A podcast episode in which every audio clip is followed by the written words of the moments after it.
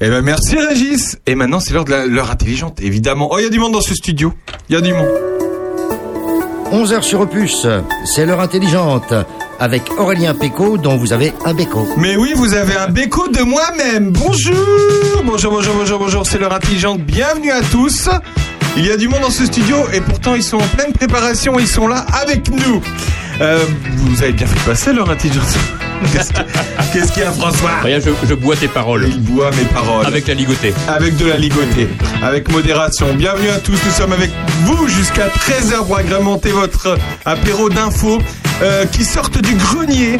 On fera même un tour du côté de la préhistoire de Charny, mais oui, oulala, nous allons évoquer tout ce qui se passe sur notre co- commune, mais bien plus encore. Ils sont les piliers de cette émission et ils sont les garants du niveau des verts et de la culture. Salut François Jean. Salut Sandrine Manteau n'est pas là avec nous, pourquoi? Eh bien parce que elle prépare, et enfin en fait elle est en plein euh, Festivox, Festivox. Festivox à Château-Renard. On l'appellera quand même tout à l'heure. Et on l'embrasse. Elle n'est pas au courant. On leur a proposé de passer à l'heure intelligente pour prendre l'apéro à nos côtés. Ils ont évidemment répondu présent. Dès qu'il y a un coup à boire, ils sont là. Michel Peuillot et Jean-François Fario, bonjour Bonjour, bonjour. le comité des fêtes de d'ici est là, à arc-en-ciel. Demain, c'est votre vide-grenier sur la patrouille. Ouais, c'est notre, notre heure de gloire. Votre ordre de gloire. Ils seront avec nous également tout à l'heure. Mathieu Delamarlière et Éric Busset seront avec nous aujourd'hui. Et demain, l'association Histoire et Préhistoire de Charny de Auray-de-Puisé, c'est dur à dire, hein, organise leur journée porte ouverte à la ferme de Frécambeau. Et c'est justement Histoire et Préhistoire de Charny. On parlera évidemment du week-end franco-allemand qui se passe en ce moment même à Charny. En ce moment, tout le monde boit de la bière à Charny parce qu'il y a le comité de fête de jumelage qui fête ses 50 ans. Et oui, déjà, vous aimez la bière, euh, les deux là? Euh, oui. euh, merci Michel. merci. Évidemment, on parlera de toute l'actu locale. Il y en a plein qui se passent en ce moment sur notre commune et aux alentours. Vous avez bien fait de passer à l'heure à l'intelligente. T'as déjà bu trop de bière. Oui, ça y est. Ouh, C'est la bière ou la ligotée. Euh, restez avec nous, on est ensemble jusqu'à 13h. Euh, demain, on vide la maison. Oui, on vide les maisons, on vide les greniers, on met tout sur la patrouille d'ici. Et on chante, on chante quoi du coup Euh, on chante. euh, Michel Polnareff, merci Michel. Voilà. À tout de suite. Je me souviens de ce musicien, c'était l'automne sur son violon. Le temps n'est plus où passer les violons. Quand tu étais dans la maison,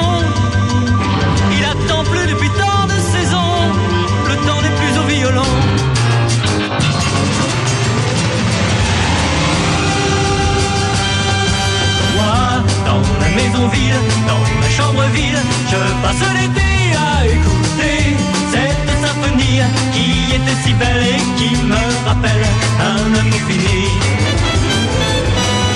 Moi, dans la maison vide, dans la chambre vide, je passe l'été à regarder les oiseaux qui passent comme des menaces et j'entends le moi je n'attends personne.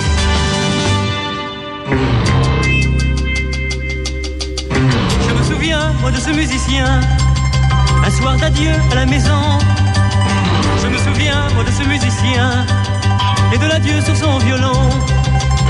Et chaque année, lorsque l'année finit, j'entends le violon de septembre, et le passé comme une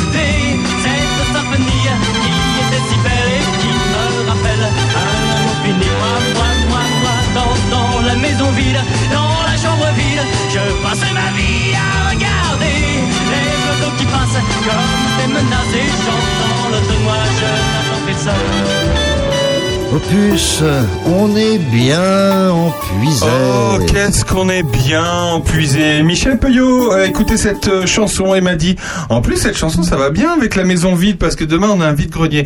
Merci, Michel. car, Mais c'était euh, une idée formidable. C'était évidemment fait pour. Cette chanson euh, qui est sortie euh, en 1967. Euh, voilà, Bah, je fais, je fais ma, Tu fais ta Sandrine. je fais ma Sandrine Manteau, mais beaucoup moins bien.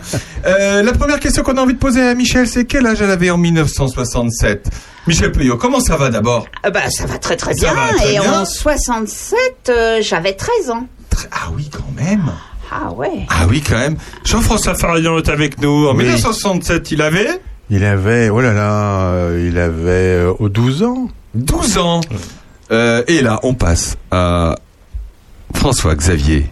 Eh bien, moi, j'avais moins un an. voilà.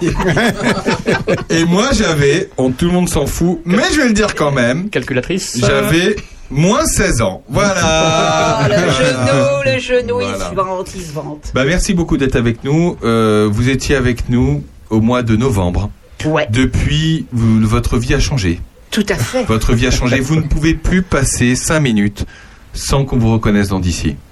Oui Oui, évidemment. Tout, le- Évidemment. Tout le monde me connaît. Merci. Ben oui, bien Mais sûr. Tout le monde la connaît Mais déjà. évidemment, il y a des tas de gens qui me disent bonjour, euh, je leur réponds gentiment. Il y a des fois, je sais pas qui c'est. Alors, Mais- est-ce que ça vous arrive de dire bon, de répondre à des gens en vous disant lui je le connais, je dis bonjour, mais je sais Oui. plus qui c'est? Ah ben tout à fait. On ça m'arrive sans On arrêt. dit tous la même chose. Mais oui, mais je l'ai déjà vu. Mais où? Ou je ne sais pas. Mais ouais. Moi, ça me rassure, je suis pas seul. Oui, voilà. non, mais- voilà. Merci infiniment. Non mais Jean-François. Oui, c'est Alzheimer qui Non mais gagne. non mais Oh, tout de suite. là. déjà. Le côté suite, optimiste, résolument optimiste. oui. Il a un an de moins, alors. euh, Oui, voilà. Mais non mais c'est vrai. Moi ça m'arrive très souvent et ça m'inquiète. Mais bon, bref. Alors demain. Alors de, arc-en-ciel, tout le monde connaît arc-en-ciel. mais bien hein sûr que tout le monde le connaît. On sait pourquoi ça s'appelle arc-en-ciel. Parce que le fondateur, vous nous aviez expliqué ça la dernière fois, Voilà. le fondateur avait pris une photo. Et là, il a vu un arc-en-ciel sur la photo. Exactement. Et il, il Tu dit- connais tout, tu te rappelles Et de il tout s'est dit, ah bah je me rappelle de tout. Euh, il il s'est dit, ça s'appellera arc-en-ciel. Bah oui, il sortait d'une réunion avec une photo et tout, et voilà. Oh, heureusement c'était- qu'ils n'ont pas vu une bouse de vache. Ben, ouais, mais heureusement, parce que sinon, ça serait la- Bah, l'amicale des vaches. Bah, hein. c'est ça. S'il était sorti d'une soirée libertine, Oui, il aurait oh. appelé ça comment Ah, ouais, Ah, je ne dirais pas. Voilà. La décence ne me permet pas. À d'ici, il y a des soirées libertines à d'ici ou pas? Bah écoute, je ne sais pas, peut-être caché dans certaines maisons. On Il ne se passe pas, des trucs dans les hameaux. Non mais pas. il se passe des trucs dans les hameaux, voire dans le centre-bourg. Je ne vous peux pas tout vous dire, mais il se passe des trucs à d'ici. Euh, voilà. Le public confirme. Le public, le public confirme. Ouais. Demain, c'est le vide-grenier. Ah ouais, demain on est en plein boom, c'est le vide-grenier. Euh, là, on a tout installé, la buvette est prête, euh, tout est prêt. La friteuse, le barbecue, tout est prêt, on vous attend. Demain, 6 heures. C'est le, euh, c'est le vide-grenier numéro combien? Ouh là là Moi, c'est fait, pour moi, ça fera le 6. Après, depuis le début, Jean-François Au début, je ne suis pas certain qu'il y en avait encore. Mais bon, euh, l'association a été créée en 89, donc on peut imaginer qu'il y en a eu rapidement. Voilà, donc euh, c'est comme ça que ça s'est fait. Donc c'est aller vite. Oui. Vous êtes combien demain Vous savez ou pas? Ah, Non, on ne sait pas. Enfin, en tant que bénévole, on est 25, mais en tant qu'exposant, on ne sait pas parce qu'il n'y a pas de réservation. Ah bah vous faites comme nous à Prunois, il n'y a pas de Non. réservation. pas de Première réservation. arrivée, non, non. Première arrivée, première servie. Euh, je peux vous dire que cette, euh, cette année particulièrement, euh, nous ils sont arrivés tôt, mais je sais qu'à Grandchamp ils sont arrivés tôt aussi. Préparez-vous. Ah ben, euh, on, nous, Oui, à oui. 5h30, on est tous là sur le pont. Non mais tu rigoles, avant. Ah ben non. Ah non mais avant. Non, non. Ah ben non. À 5 heures À 5h30, ouverture, présence des bénévoles, etc. Ouverture de la- l'installation des exposants à 6h. Ah, que 6 heures? À 6h. Mais vous allez vous... Il va y avoir une file d'attente, hein, je vous le dis. Ah bah, Ah oui, oui, oui, il y a une file d'attente. Ouais. Tant Ouais. mieux, tant mieux. Ça nous, ça nous donne de l'élan. Ça nous excite un petit peu de voir tout ce monde qui arrive. L'animal. L'animal, voilà. Très bien, très bien. Parce qu'on le sait, euh, elle a des origines du Québec. Non, Euh, je l'apprends, alors je ne savais pas. ah oui, d'ailleurs, vous nous rappelez d'où vous êtes né, euh, Michel? Pardon? Vous nous rappelez de quelle région vous êtes né Je suis née à Paris. C'est une, Allez, c'est une- Paris. Eh ouais. c'est une Sandrine, c'est une Et Sandrine. elle vendait des madeleines. Elle vendait des madeleines, c'est Non, ça? je faisais le même métier que toi. Oui, c'est vrai, elle vendait. Je vendais des petits coups. Oui, elle vendait, blanc. elle vendait des, elle Je vendait des vendais petits- des petits coups de blanc. Elle vendait des petits coups de blanc. Ah oui, ah oui. c'est vrai, vous Mais pas raconté ça dernière fois. Ah, bah, je te raconte pas toute ma vie à chaque fois. T'étais t'étais bistrotière? Oui. C'est pas vrai. Mais oui. Mais où? Euh, ben, Villejuif, euh, si vous connaissez, c'est la banlieue parisienne. C'est Ouais. au-dessus de la porte d'Italie. Ouais. Il s'appelait Et- comment le, le bar? Oh, c'est joli. Il s'appelait Les Hirondelles. Ah, c'est pas. Mm. eh, Il y a toujours un bar qui s'appelle les Hirondelles. Ah ouais? Et, et il y est toujours ou pas? Ah non, il n'existe plus, malheureusement. On est sûr? Ah ben ouais, je suis sûre. Moi, j'ai un Les Hirondelles à Villejuif restaurant hein, qui existe. hein. Je suis sur Google Maps. hein. Non. Ah si. Ah bah, ils Café ont... Les Hirondelles à Villejuif. Eh ben, ils ont rouvert. Alors, Ah, parce si, si, qu'ils avaient il est- fermé. Là, tu- Ah, tu si, as si. l'adresse? Ah, je l'ai. Je l'ai. C'est au 106 rue Jean Jaurès. Ouais, c'est Ah, ça. bah, tu vois, Ah, Michel. Tout à ah, fait. ah, ouais. Ah, non, non, mais depuis 79. Ah, Ah ouais, ouais. alors tu vois, ils ont fait, ils ont entre. Il est ouvert depuis 79. Oui, mais nous, on était avant. Ah, c'était avant? Ah, nous, on était avant. Ah, bah, Mes voilà. parents ont. Mes parents ont ouvert ce bar parce Ah, mais que c'était c'était tes parents? C'est mes parents. Alors, au tout début, ils avaient ouvert une épicerie en... quand je suis arrivée, à peu près, à ma naissance. Et puis est arrivée une énorme surface, grande surface qui, Mon à l'époque, Un monoprix, un franc prix? même pas, c'était Un 100 G20? 120 mètres carrés juste à côté de la petite épicerie de ma petite Ah là maman. là. Mais oui. c'était quoi? Qui, bah, c'était un vini-prix. Viniprix Vini-prix. Je connais pas ça. Pour torcher, ça. et ça faisait, ça faisait, oh ouais, ça devait faire 100, 120 mètres carrés à peu près. Ouais. Mais pour ma, la petite épicerie de ma maman, c'était la catastrophe. Donc, elle a dit, très bien, puisque c'est ça, on chamboule tout et on ouvre un café. C'est pas vrai. Ah oui, c'était une Et elle a récession. tout chamboulé. Et Vous avez fait 120 mètres, de café, 120 mètres carrés de café non, mais non, Ah non, ça, c'était à côté, pardon. Mais oui, suis un petit peu. Alors ça, ça c'est ça c'est une très bonne idée d'avoir changé d'activité. euh. Voilà. Et puis bon, ils ont, enfin, ils ont activé, ils ont travaillé dans ce café. Et puis moi, j'ai repris la suite. Donc tu avais des, des, des parents euh, bistrotiers, Ouais. comme on dit. On disait bistrotier, moi j'aime bien dire ce mot, mais après euh, Ouais, ouais, je sais pas. Ils tenaient Ouais. un café vous voilà. faisiez euh, de la restauration un petit peu. le midi pour les ouais. ouvriers, mais le soir non. Ouais, comme nous, euh, Voilà. les gars du Voilà. coin, pareil. Ouais, ouais, très bien. Elle va pouvoir venir t'aider. Donc tu avais Oh, quel bah, âge. T'avais quel âge Eh ben, j'ai aidé mes parents. euh, bah, j'avais 10 ans. Ah Une ouais. dizaine d'années, j'étais déjà. euh, Et c'est là que t'as appris à boire. Ou à ne De pas boire. Je ne bois pas et je pense que ça, ça a beaucoup Oui, sans doute. agi. Ouais, Ouais, sans doute. Parce que de voir euh, ces pauvres gens qui accrochés au comptoir et à leur Ouais. solitude. Ça- Moi, comme je dis souvent, euh, j'en vois tellement passer que ça me donne pas envie de boire la journée. Voilà. Non, mais je veux dire, j'en vois tellement passer des verres. hein. Oui aussi. Ouais. Non, mais je veux dire, non, Oui, mais je oui, parle oui, de oui, ça. oui. J'en vois tellement passer d'alcool ou de pas d'alcool d'ailleurs que ça me donne pas soif. Quoi. Oui, oui. Mais ma maman était comme toi. Ma maman arrivait dans l'appartement et on fermait le, le café vers euh, 21h, euh, des Ouais. fois 22h. Et quand elle montait à l'appartement, euh, elle se jetait sur la bouteille d'eau en disant j'ai soif. Ah ouais, ouais, Mm. c'est ce que je fais. Moi, je bois du de l'eau avec du citron. Tu connais le citron? Oui, je connais. C'est la boisson préférée de mon fils. C'est pas vrai. Mais, Mais on en oui. apprend des choses. Hein. C'est Je vais vous incroyable. raconter ma vie. Attendez, alors Bah, je, te raconte, bien. je te raconte la mienne. De- donc, et, et combien ils ont tenu ce café combien de temps? Eh bien, jusqu'en 78. Ah oui. Eh ben, avant que bah, 79 c'était repris, bah, Eh ben, mais ils ont oui, vendu. mais on a été fermé un an. Ah oui, bah, et après ils ont repris le même nom. Voilà. Mais Bah tu ouais. savais pas que ça, ça il est. Non, parce que je n'y repasse Mais jamais. c'est incroyable ça. Mais n'ai- écoute, tu pourrais y repasser parce qu'on vient de découvrir que. C'était ouvert. Eh ouais. Eh ben, je pourrais aller voir. Si je me pointe et que je dis je suis l'ancienne, euh, c'est peut-être pas. Je ne sais pas. Il y a tellement de commerces dans cette rue qui ont changé Ah ouais. et elle a été Donc boule- t'as habité Villejuif combien de temps?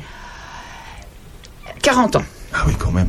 Oui, ça a dû changer, j'imagine. Ah oui. Tu as vu la ville changer. Quand, euh, quand euh, j'habitais dans la rue Jean Jaurès, il y avait encore des bus dans les deux sens. Maintenant, il n'y a plus qu'un seul sens dans cette rue. Nous parle pas de sens parce que double sens, sens unique, nous c'est c'est tabou, hein, euh, Charny. Jean-François Farian qui lui Oui. a fait à peu près tous les cafés euh, de France et de Navarre. Oh oui, au moins. Ah oui. Et même Car de l'étranger. Il est Et même de l'étranger. À l'international aussi. Ah, Il est très international. tu as vécu où, toi, Jean-François? Alors, bon, Quand tu étais gamin Quand j'étais gamin, j'étais surtout parisien. Ouais. Voilà, parisien, vrai parisien dans Paris. Parce De que- l'autre côté du périph'. Ouais, Voilà. moi je suis une banlieusarde. Voilà. Je suis, le seul Et- nat- je, suis, je suis le seul natif alors ce soir autour de la table. Toi, t'es né où, toi Moi je suis né à Auxerre, mais je suis, de- je suis ici Ah. depuis euh, Ah oui, c'est vrai. 1596. donc, Ah oui, c'est vrai, tu nous l'as Mais bon, mais comme j'expliquais la fois dernière, mon père est bourguignon, enfin était Bah oui. bourguignon, Ouais. voilà, donc euh, je, je connais un peu les racines de la Bourgogne. Bah oui, et Paris, t'étais dans quel quartier à Paris? Eh bien, nous étions Port de Versailles. Port de Versailles. Donc nous nous sommes le tapés 16e. tous les Holiday All Night, toutes les foires de Paris. Tous les matchs Eh oui. de foot. Tout- euh, non, ça non. Non, euh, voilà. de- Port de Versailles Il n'y Non, a pas les matchs de foot à Port de non, Versailles non, non, Il fallait aller au Parc des Princes. Ah, pardon, oui, c'est pas. ouais, Porte de Versailles, oui, excuse-moi, je confonds, d'accord. Et le C'est- salon de l'agriculture. C'est le 16e, salon de l'agriculture, c'est le vaches. 15e. c'est Ah, le 15e. oui, je suis bête. ah, excuse-moi, 15e. je voyais, euh, je voyais de l'autre côté, porte de Saint-Cloud. Oui, porte de Versailles, évidemment. Bah oui, le, oui, bah le dôme, quoi. Oui, donc Ouais, la- la- bien le dôme, voilà. Non, on y a vu des très très belles choses dans, dans ce dôme, effectivement. D'accord. Tu as vu l'arrivée du tramway à Paris? Alors, hélas, oui, on a Eh vu ben l'arrivée oui. du tramway à Paris. Ah oui, oui. oui, c'est l'hor- l'horreur totale, mais bon, c'est pratique. Hein Ah ouais. voilà, là aussi, il faut pas en parler. Donc, euh, Il faut pas en parler. Par contre, on va parler du vide-grenier. Euh, vous voyez déjà demain Ah bah oui, on est Bah déjà projeté dans demain. On ne Voilà. pense qu'à demain. le café est prêt déjà. Voilà, la cafetière chauffe. euh, tous ceux qui viennent, ils viennent quand ils veulent, mais entre 6h et 8h pour s'installer. Et après, jusqu'à 17h, même si ça y a un peu de monde, jusqu'à 18h pour acheter et elle, elle se voit déjà demain. Elle va nous en parler Ah, dans un ouais, instant. ouais, ouais. Lui, il se voyait déjà là-haut. À tout de suite. J'ai fait faire ce complet bleu qui était du dernier cri. Les photos, les chansons et les orchestrations ont eu raison de mes économies. Je me voyais déjà en haut de l'affiche, en dix fois plus gros que n'importe qui, mon nom s'étalait. Je me voyais déjà adulé et riche, signant mes photos aux admirateurs qui se bousculaient. J'étais le plus grand des grands fantaisistes, faisant un succès si fort que les gens m'acclamaient debout. Je me voyais déjà cherchant dans ma liste celle qui le soir pourrait par faveur se prendre à mon cou. Mes traits ont vieilli bien sûr sous mon maquillage, mais la voix est là, le geste est précis et j'ai du ressort. Mon cœur s'est aigri un peu en prenant de l'âge, mais j'ai des idées, je connais mon métier, j'y crois encore.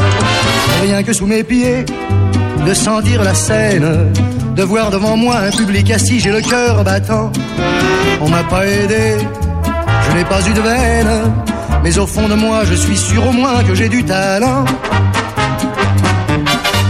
Mon complet bleu, il y a 30 ans que je le porte, et mes chansons ne font rire que moi. Je cours le cachet, je fais du porte à porte, pour subsister, je fais n'importe quoi. Je n'ai connu que des succès faciles, des trains de nuit et des filles à soldats. Les minables cachets, les valises à porter, les petits meublés et les maigres repas.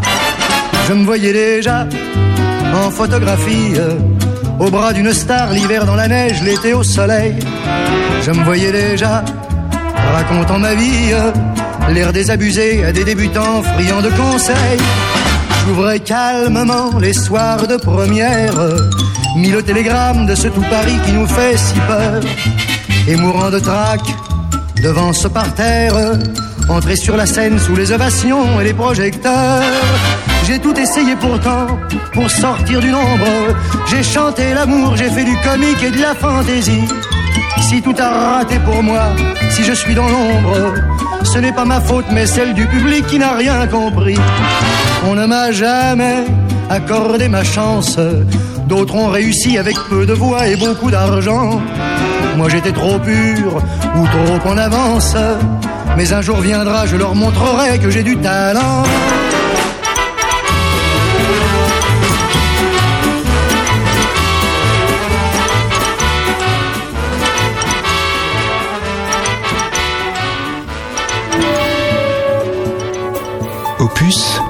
La radio au cœur de nos villages. Opus la radio au cœur de, villa- de vos villages avec Jean-François Farion. Qu'est-ce qu'il y a Jean-François? Non, rien, non. Non, rien, rien. Euh, au cœur de vos villages, au cœur de d'ici, puisque demain c'est le vide-grenier Ah oui, de oui, d'ici. Arc-en-ciel, il y aura un arc-en-ciel au-dessus de la patrouille. Ben, on l'espère. hein. Pour tous ceux qui nous écoutent, euh, qu'est-ce que la patrouille? Non, ce n'est pas la patte patrouille. Non, ce n'est pas la patte patrouille. Euh, Jean-François va vous expliquer ça. Jean-François Il- va nous Il expliquer. explique ça très bien, les troufions et tout ça. Voilà, la patrouille, c'était là où se réunissaient les conscrits. Voilà. Et les conscrits, ce sont les... Ce sont ceux qui vont partir euh, faire l'armée. À la vôtre. Voilà. Et c'est demain sur la Et patrouille. qui partaient deux ans à l'ép- à l'époque, et voire plus. Vous pouvez euh, accueillir combien de d'exposants demain d'ailleurs? Une bonne centaine. Une bonne centaine? Ouais. Ça c'est bien. Ouais. Vous, le maximum que vous ayez fait dans une année, c'était combien? Alors, ça débordait sur la route qui va au Jublier, il y en avait énormément. 120 et quelques, Ouais, hein. ouais, Ah ouais. ouais, ouais. Ah ouais. Ah oui, ça remontait sur les, sur les côtés Et de la route. oui, oui, oui, complètement. oui. C'était le bon temps. Voilà. Ah, on espère que ça sera le bon temps demain. Ben oui, ça va être le bon. allez, demain on fait des records. euh, on fait allez, 150 exposants. 150. 150. Allez. Ah oui.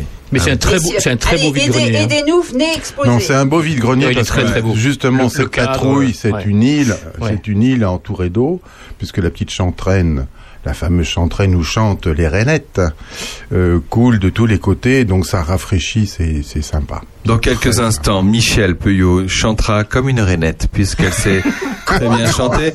Euh, la rivière fait tout le tour. Oui, la rivière est On fait dirait tout le pas. tour. Il y a le bief d'un côté, il y a la rivière naturelle de l'autre. Ah ouais, d'accord. Et sur le bief euh, a été construit il y a longtemps le tout premier moulin qui est maintenant la maison d'habitation de la fabuloserie. Et puis un Ah, peu plus ouais. tard le moulin du château. Voilà. Qui est magnifique d'ailleurs. Euh, on s'est rendu euh, à, la, à la nuit des musées. C'était splendide. Vous Ah étiez oui. ou pas, Jean-François Vous étiez, y Voilà. étais, toi. Voilà, c'est là où on a découvert euh, Eden, Eden. euh, C'était incroyable. Mm. On va parler d'Éden. Éden, puisque demain soir, quand vous aurez fini le vide-grenier, Voilà. vous pourrez aller à l'église de d'ici. Mais qu'est-ce qui va se passer? Alors déjà, il faut amener un petit coussin parce qu'on sera mieux assis. Amenez un coussin, car vous serez dans une église. Et euh, on y découvrira Eden euh, Salamon, qui peut-être, je dis bien peut-être, sera accompagné d'une de ses amies mezzo-soprano. Ça, Oui. c'est pas sûr, mais on l'a quand même laissé sur l'affiche. Bon, voilà. Ouais. Et Eden, on l'a découvert le soir justement de la de la nuit des musées où elle chantait euh, sur la barque, la fameuse barque que conduit euh, Jean-François euh, ces, ces nuits-là. Et vraiment, elle a une voix incroyable. Elle est toute jeune. Elle a une maturité Ouais. dans sa voix. Elle a une maturité dans sa manière de chanter. Et elle a un petit défaut euh, qu'on aime bien dans la voix qui ressemble, en ce qui me concerne, un peu à celle, à celui de la Calasse. Voilà, donc c'est pas la Calasse, Ah pas ouais. Excuse-nous. Non, non, Elle a non, un non. petit défaut, elle, ressemble à la calasse. Elle a- comme, non, comme- non. comme défaut, je prends. Hein. C'est- Non, non. c'est- non, non, parce que la, la Calas avait pas une voix pure, elle avait une Oui, voix oui. un peu, voilà, très particulière, et elle, elle a une voix particulière, superbe. Elle a des crescendo, des décrescendo euh, qui sont, qui sont bien foutus. Voilà, c'est une vraie chanteuse. On l'a entendu euh, pour ceux qui étaient à la nuit des musées justement à, à d'ici, c'était euh, formidable. Ouais. Ah ouais. Non, c'était vraiment bien. Et puis elle est jeune. Elle est toute jeune. Elle est jeune. Oui, il a plus de 20 ans, je euh, crois. Oui. Oui, oui, c'est ça. Voilà, voilà. Et elle, elle sait ce qu'elle veut, et elle sait ce qu'elle fait. euh, non, il n'y a pas, il y a pas de problème. C'est, c'est, à mon avis, quelqu'un qui ira loin, euh, je pense. je Est-ce que tu peux nous raconter euh, comment elle est rentrée en contact justement avec euh, Ah, avec la- parce que c'est assez rigolo l'histoire. Oui, justement, euh, je, je disais un peu sur ma page euh, Facebook qu'on l'appelle la diva des parkings parce que, et d'ailleurs ça lui plaît beaucoup qu'on l'appelle ainsi, parce que euh, Agnès et Jean-François euh, entendaient euh, une voix comme ça chanter euh, dans leur immeuble sans savoir exactement où se trouvait cette voix, où ça pouvait bien être. Alors elle est sortie et puis euh, à force de se rapprocher de la voix, de ah bah non c'est pas là, c'est plus bas, c'est encore plus bas, c'est encore plus bas. En fait, Eden se, se- se répétait dans, le- dans le parking justement parce que à cause de la réverbération, à cause de tout ça, ça l'aidait beaucoup.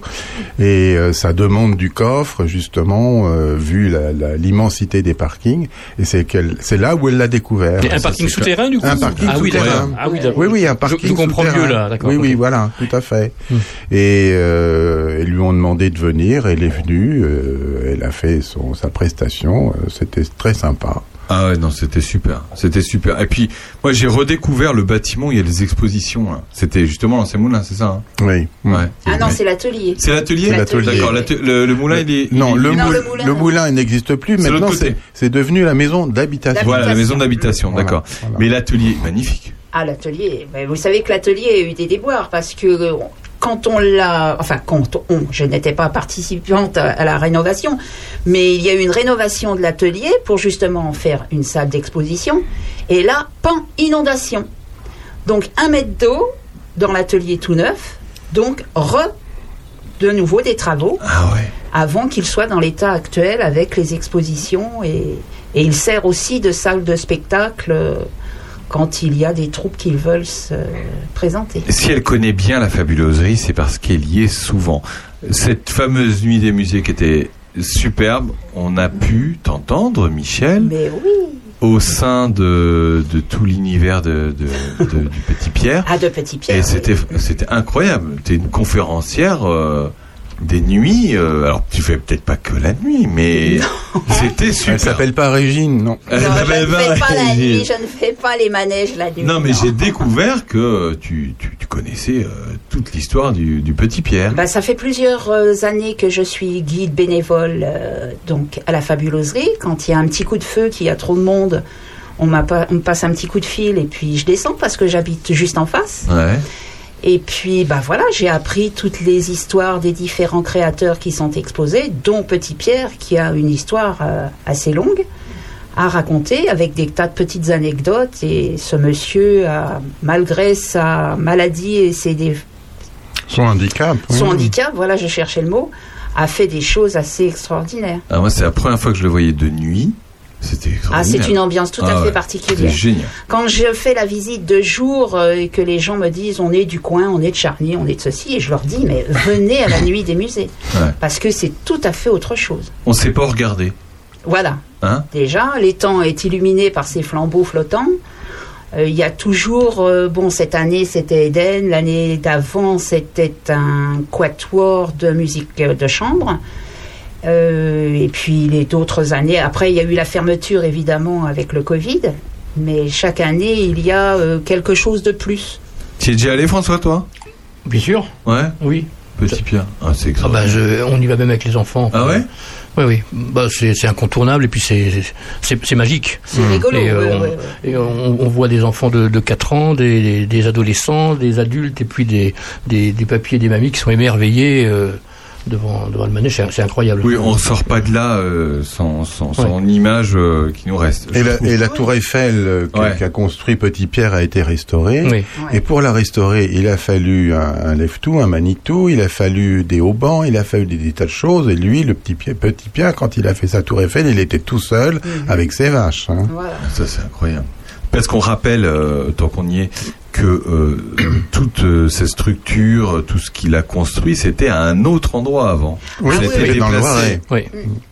Ça. c'était à côté d'Orléans, dans la, enfin, pas très loin d'Orléans, on va Ouais. dire. Ça s'appelait la Conche. La conche. C'est ça, la conche. Euh, demain, euh, est-ce que vous avez prévu combien vous avez prévu de kilos de frites? C'est très important comme question. Alors, nous avons, nous avons 15 kilos de chipot, 15 kilos de merguez, 15 kilos d'andouillettes, andouillettes de jargeau. Attention. Attention, hein, pas n'importe quel. euh, Eh, dis donc, bon. eh, euh, nous, on se fout pas de nous. Attention, Hein. hein. Et nous avons 80 kilos de frites. 80 kilos de frites. Ouais. Nous avons aussi, euh, pour ceux qui savourent le petit kir, euh, nous avons une bonne vingtaine de litres de kir. D'accord. À boire modérément, bien à boire avec beaucoup de modération. Et si on arrive un petit peu à- après le service, euh, comme nous, euh, le dimanche, est-ce qu'il y aurait- il restera du kir et des andouillettes? Oh, on vous en gardera. Ça, c'est Rien que pour vous. Ça, c'est sympa. Ah, mais ouais, mais on Combien il y a de litres de kir 20 kilos de kir Ouais, faut Ah. pas 20 kilos, 20 litres. Euh. Bah, c'est pareil, cela dit. Ben, avec le, le sucre, ça va pas, non Et- C'est l'eau qui fait un kilo. C'est une très bonne question. Un litre d'eau fait un kilo. Oui, et un litre de kir Bah, ça doit être un peu plus. C'est une énorme question qu'on se pose actuellement. Vous nous écoutez, vous êtes dans l'heure intelligente et c'est très intelligent. François, quel est à ton avis? Combien? De quoi? Bah combien ça fait? Ah bon? Combien ça fait de kilos un Eh kilo bien, de kir ça fait un peu plus, voilà. Un kilo de kir est égal. Enfin, je veux dire, un litre de kir est égal à. Oui. Euh, on se Tu sais, reverra. c'est comme le kilo de plume et le Oui, mais de ça, d'accord, hein. Ça, c'est le volume, ouais. Ça, c'est c'est le volume. Ok. On, se- pè- on pèsera dimanche. on, Voilà. on pèsera dimanche. Mieux vaut poser, peser avant qu'après comme moi, parce que sinon- Voilà. On se retrouve dans un instant, c'est le week-end. Et vous irez au vide-grenier demain d'ici. À tout de suite.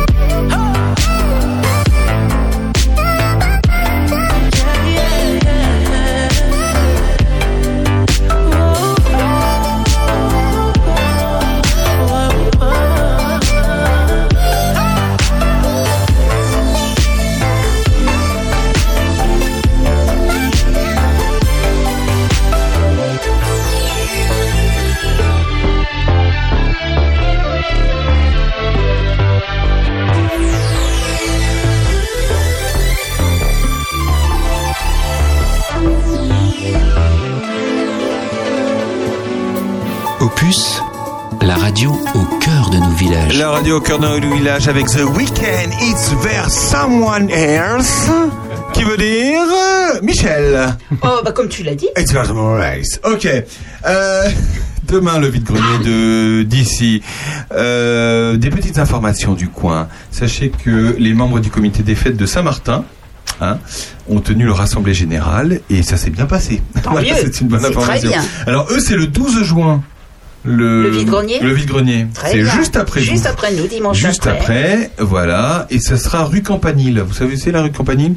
C'est Bah, c'est l'église, la la rue- ma- l'église mairie, ouais. Église à la mairie. Ça revient là, parce qu'avant, ils ne le faisaient pas là. Ils le faisaient autour de la salle des fêtes. Mais là, ils reprennent, euh, ils reprennent là. Euh, Il y aura une guinguette. Ils vont faire ça le 13 août. C'est super sympa, la guinguette au, au bord de l'Ouane. En bas. En bas, là-bas. Ouais, Euh, voilà. Et cela dit, ils cherchent leur nouveau nom. Tiens, ça c'est Ah bon super. ouais. Ah, ouais. Ils cherchent leur nom, donc euh, donc si vous avez des idées, faut leur donner. Vous, euh, Arc-en-ciel, c'est déjà appris, hein, Saint-Martin. Ah non, ah, c'est non, pas sûr. deux fois, pas deux fois. Voilà, une soirée Halloween, ils vont organiser, etc. Voilà, donc ils ont tenu leur euh, leur euh, tac tac tac leur assemblée générale. C'est vous quand vous euh, assemblée générale? Eh bien, il n'y a rien de prévu pour l'instant. Ben non, on l'a On fait, l'a fait il y a pas longtemps. Il y a deux mois, Oui, à peu peu comme près. ça. Oui, il y a deux mois, on a fait celle de cette année. Après, euh, Ouais. il n'y a rien de prévu d'autre. Nous, c'est pareil. Euh, les commerçants, l'Union des commerçants, ont organisé euh, la semaine dernière, euh, dimanche, une vente de crêpes. Et c'était la remise des lots. Voilà, les lots. Et c'est Madame Bailly Monique qui a gagné un chèque, un bon d'achat de 50 euros. Voilà, à valoir euh, ben, chez les commerçants de Charny. Qu'est-ce qu'il y a, François je, je suis hyper bien, euh, Philippe Risoli. C'est le ton, là, c'est ça. Voilà, donc elle a gagné au jeu de la fête des mères, évidemment. Oh, bah, Monique, elle doit être contente quand même. Eh oui, Monique, Monique Bailly, voilà, elle a gagné. Euh, Qu'est-ce qu'il y a d'autre? Euh, Évidemment, le comité des fêtes de Charny organise le 18 juin prochain à Charny la fête de l'été, avec l'élection de Miss Charny aurait puisé. Elles sont huit cette année à se présenter. Ah, quand même. L'information. Ouais, elles sont huit. Voilà, paella géante à partir de 20h30, euh, 25 euros par personne. La paella, la sangria, le fromage, la salade, le dessert, tout ça, avec le feu de la Saint-Jean, évidemment. Oh, bah, tout et tout. Hein. Animé par l'orchestre Mosaïque. Miss compris, c'est ça? Miss Comp Miss Miss Miss. euh, vous avez déjà pensé à faire euh, des Miss ou pas euh, d'ici? Non, je pense pas que le village soit assez important pour euh, trouver assez de monde pour faire euh, Ouais, une mise d'ici. tout à fait. Miss d'ici. cela dit, ça serait- rigolo. Une Miss Fabu à la rigueur. Ah voilà. oui, une, une- une mise fabuleuse à la Ah. fabuloserie. Une Miss Fabu. Ah, c'est bien ça. Ouais, ça, ça serait sympa. à faire, Miss ça. Fabu. Euh, avant de venir au vide-grenier demain d'ici, peut-être euh, vous rendrez-vous, vous rendrez-vous? Oui. euh, sur le paty pour euh, les belles de Charny. Vous savez que tous les dimanches, premier dimanche de chaque mois, il y a vieilles le. Non, il n'y a pas le voiture. film. Il y a euh, le rendez-vous des collectionneurs passionnés et amateurs de belles voitures, organisé par Daniel Paqui et Laurent Godot, et ça se passe donc du coup bah, demain matin. Donc, vous pouvez aller voir les belles bagnoles, puis après vous pouvez aller chiner. Ah bah nous, on va pas avoir le temps d'aller. Non mais pas ah ben non pas vous pas vous. Ah bon Bah non vous. mais nos chineurs vont Ah, venir. nos chineurs peuvent faire le tour. hein. Et Ça, les chineurs sûr. peuvent faire le tour. Est-ce que vous savez que on a un nouveau ostéo, un nouvel ostéo à Charny? Ah bon? Mais tout à fait, mais tout à fait. Euh, un nouvel ostéopathe, un blond avec des lunettes. euh, Ouais, mais ça, c'est pas ses caractéristiques euh, physiques qui font que. Paul Zinko, il s'appelle. Comment? Paul Zinko. Zing. Il est ostéopathe, mais oui, vous pouvez prendre rendez-vous sur Doctolib avec lui, petit polo là. donc voilà, à la maison de santé, voilà. D'accord. Donc si vous avez mal euh, ou pas Ou d'ailleurs. pas d'ailleurs. ouais. Oh, l'ostéo, tu y vas et puis il te remet tout, quoi. Écoutez, euh, Paul, place, hein. euh, j'ai mal, euh, j'ai mal. Euh, non, c'est une blague. Bienvenue à, à vous, euh, Paul Zinko, parce que bah, des médecins, il en faut. Ah oui. Et Ah d'ailleurs, ouais, ça, ça serait bien. euh, on- bon, il y en a un, Monsieur Traoré. On a des très bons retours Oui, sur Monsieur euh, Traoré. Ah, mais ceux qui sont là sont très bien, mais il en faudrait d'autres. Ou- Ouais, Monsieur Traoré, que vous pouvez prendre, euh, il fait des consultations du lundi au jeudi de 9h30 à 18h30 euh, sur la plateforme. Alors lui, c'est Maya, la plateforme que je connaissais pas. Mais sinon, son numéro de téléphone, il donne directement son portable, lui, 06 52 58 93 76. Voilà, les autres médecins évidemment, monsieur. Tu euh, peux répéter, j'ai pas écrit. 06 52. Alors c'est pas le numéro de Paul, hein. De 06 52 58 93 76. Et sinon il y a le docteur Hoffman évidemment, le docteur Farah, et évidemment le docteur Péchard à Ah bah. Évidemment. Bien sûr. Donc voilà, en fait on pense qu'on n'a pas de médecin, mais il y en a quand même. Mais bon, Ah oui. il en faudrait plus quand même. Ah il en ouais, faut ouais, plus, ouais, Parce que Farah, plus. je crois qu'il part en retraite en plus euh, bientôt. Tu sais bien que, Euh, que Pierre Semler, qui va venir dans trois ans et demi maintenant, Oui, nous qu'on a expliqué que c'est 1000 euh, patients par médecin. Donc, Ouais, euh, voilà. tout à fait. Euh, évidemment, vous avez vu que euh, les ronds-points de Charny ils ont drôlement changé, dis donc. Oh, ils sont beaux. Vous savez pourquoi? Non, dis-nous. C'est parce que euh, il y a le 50e anniversaire du jumelage de Charny et de Collen. De quoi? De Collen. Ah, je ne savais pas. Je savais que c'était euh. Comme Quenel, mais un O. Können. Donc voilà. C'est Können. ça, ça se dit? Können, oui. Tu sais parler allemand, euh, François? Sous la torture. Sous la torture. Oh, bah, c'est Merci, peut-être euh, pas Ah oui, ça, aide. pas vraiment. Non, mais ça aide, ça aide.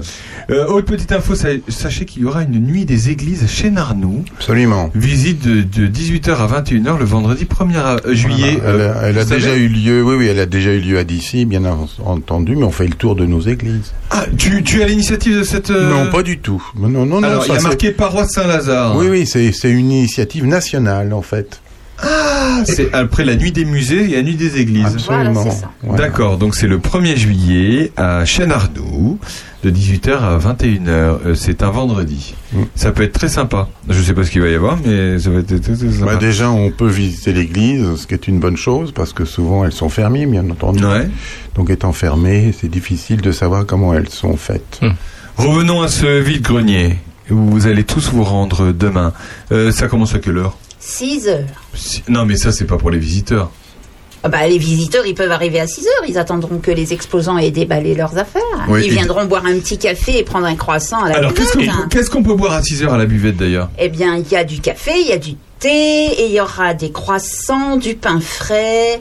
Et ceux qui ont une, un petit rentrée de fin de samedi, euh, ils viendront manger un petit sandwich. La petite rentrée du fin de samedi. Et à quelle heure l'andouillette? À l'andouillette, ça sera plutôt 11h30 midi quand même. Alors, à faire pré-cuire. Les frites. Mais, mais les, les, les grillades aussi. hein. Ah bah les andouillettes, euh, ouais, un petit peu quand même. Est-ce qu'on peut citer les les personnes qui sont au- à la cuisson là? Alors, à la cuisson, il va y avoir Guy, Olivier, Rosemary.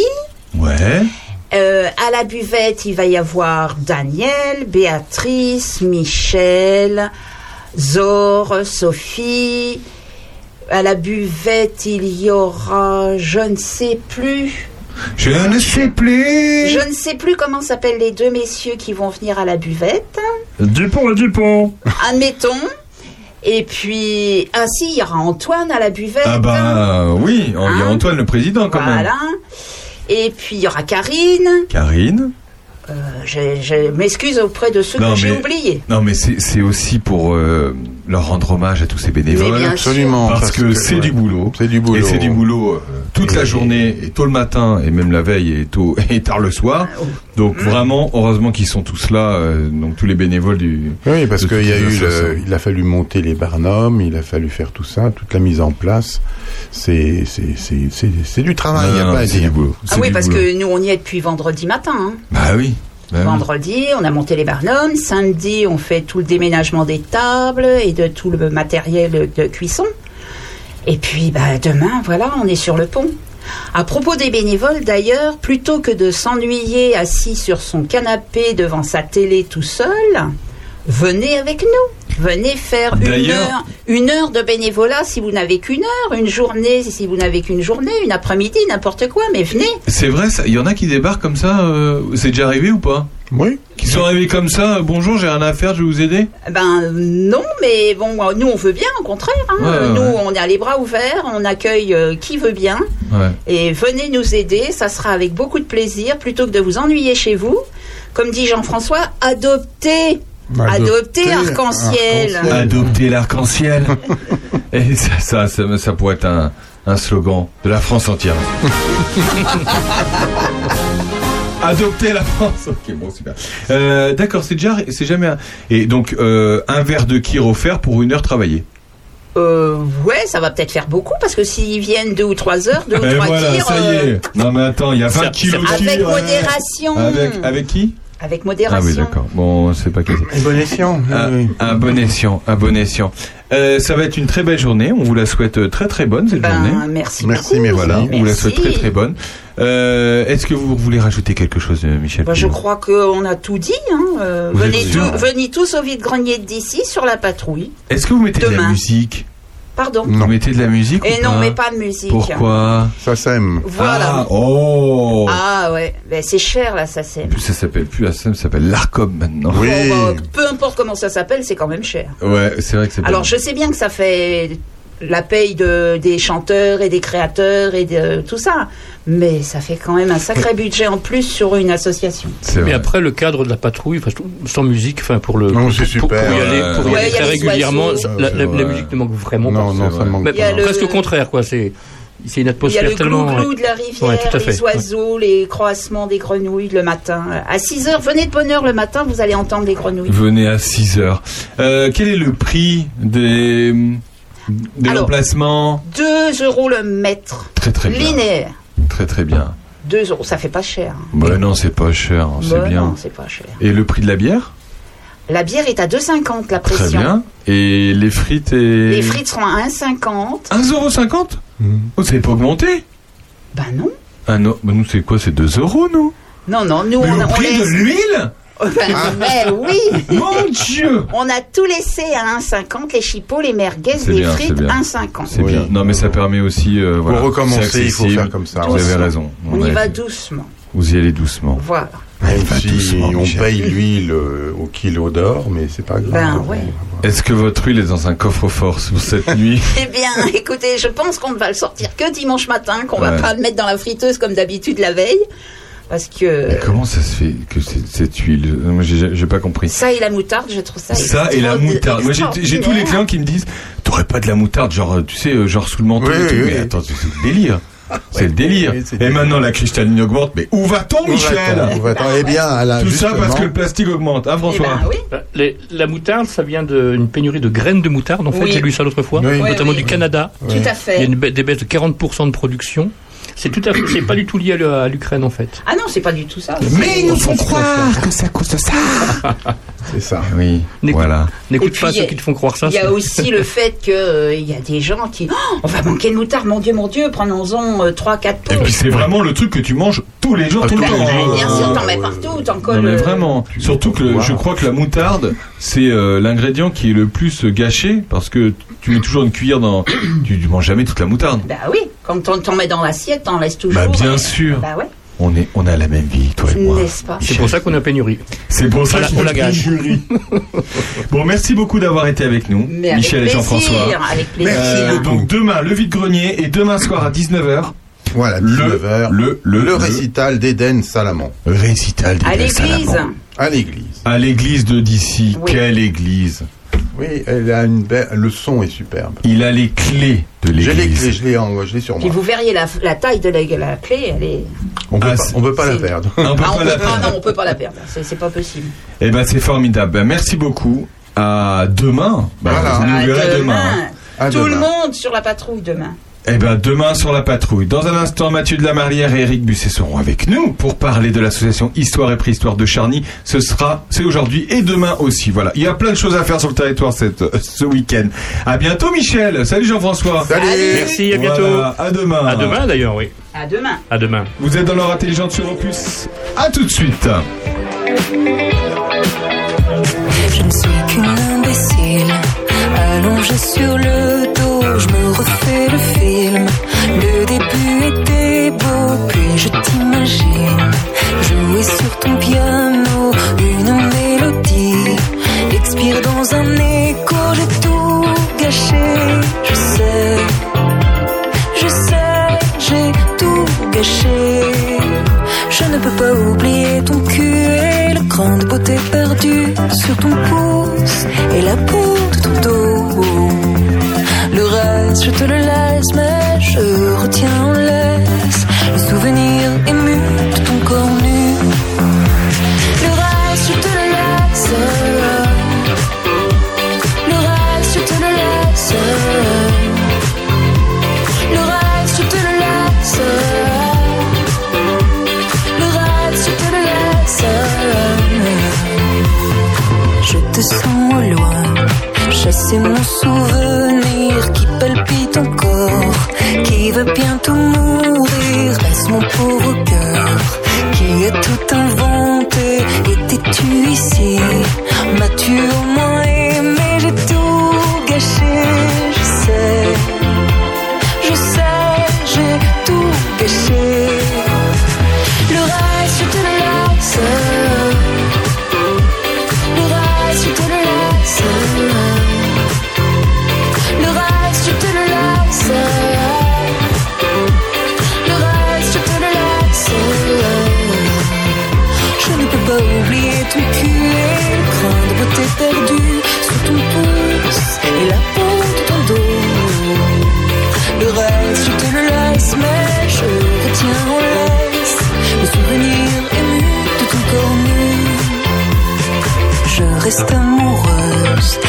idée qui s'éteint, figée à jamais dans un miroir sans teint d'où je te regarde, t'en sortir à merveille.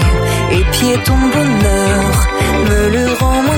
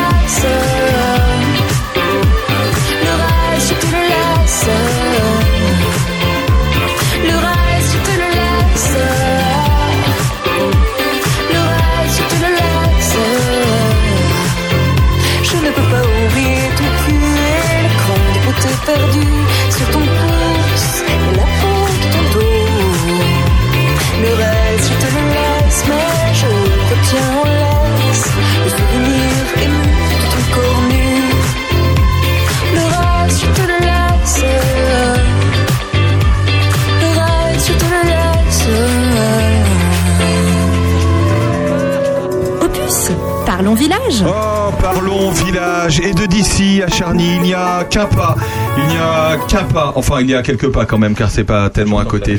Mathieu de la Marlière, Eric Busset, bonjour. Bonjour. Mais bonjour. Bonjour Mathieu de la Marlière, bonjour Eric. Euh, on va parler préhistoire. On va parler histoire et préhistoire de Charny. Euh, ça fait sourire, mais c'est pas du tout drôle. hein. c'est très sérieux. On va vous parler de, de la ferme de Frécambeau. À Charny, bien sûr. Déjà, on va, on va faire connaissance, Eric. Eric, vous êtes le plus jeune des deux. Euh, vous allez donc commencer. Eric, bah, bienvenue chez Opus. Bah merci. Voilà, et ben voilà, je vous présente François Jandot.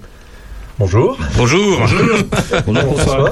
Euh, François, voilà. Alors, dites-nous, Eric, vous habitez, euh, vous habitez dans le coin? Donc oui, j'habite sur la commune de Charny.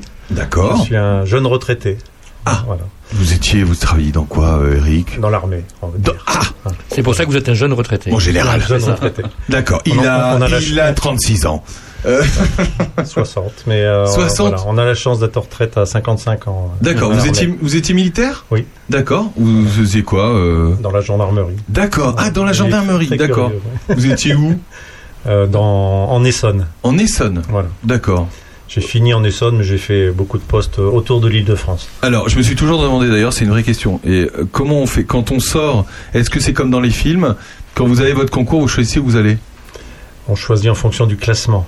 Ah. Un amphithéâtre, il y a un nombre de places déterminé, et en fonction du classement, on choisit chacun son tour Donc, un emplacement. C'est le film peut- de Zidi Coluche. euh, de, que c'est ça, l'inspecteur hein pas la bavure. Genre, La bavure, c'est son d'accord. poste qui l'a désigné. Euh, et, le, et- et- et le premier euh, choisit son poste. Alors vous, vous avez choisi où vous vouliez aller la première fois ou pas Ça allait bien, oui. Ah, c'est un chef. C'est un chef.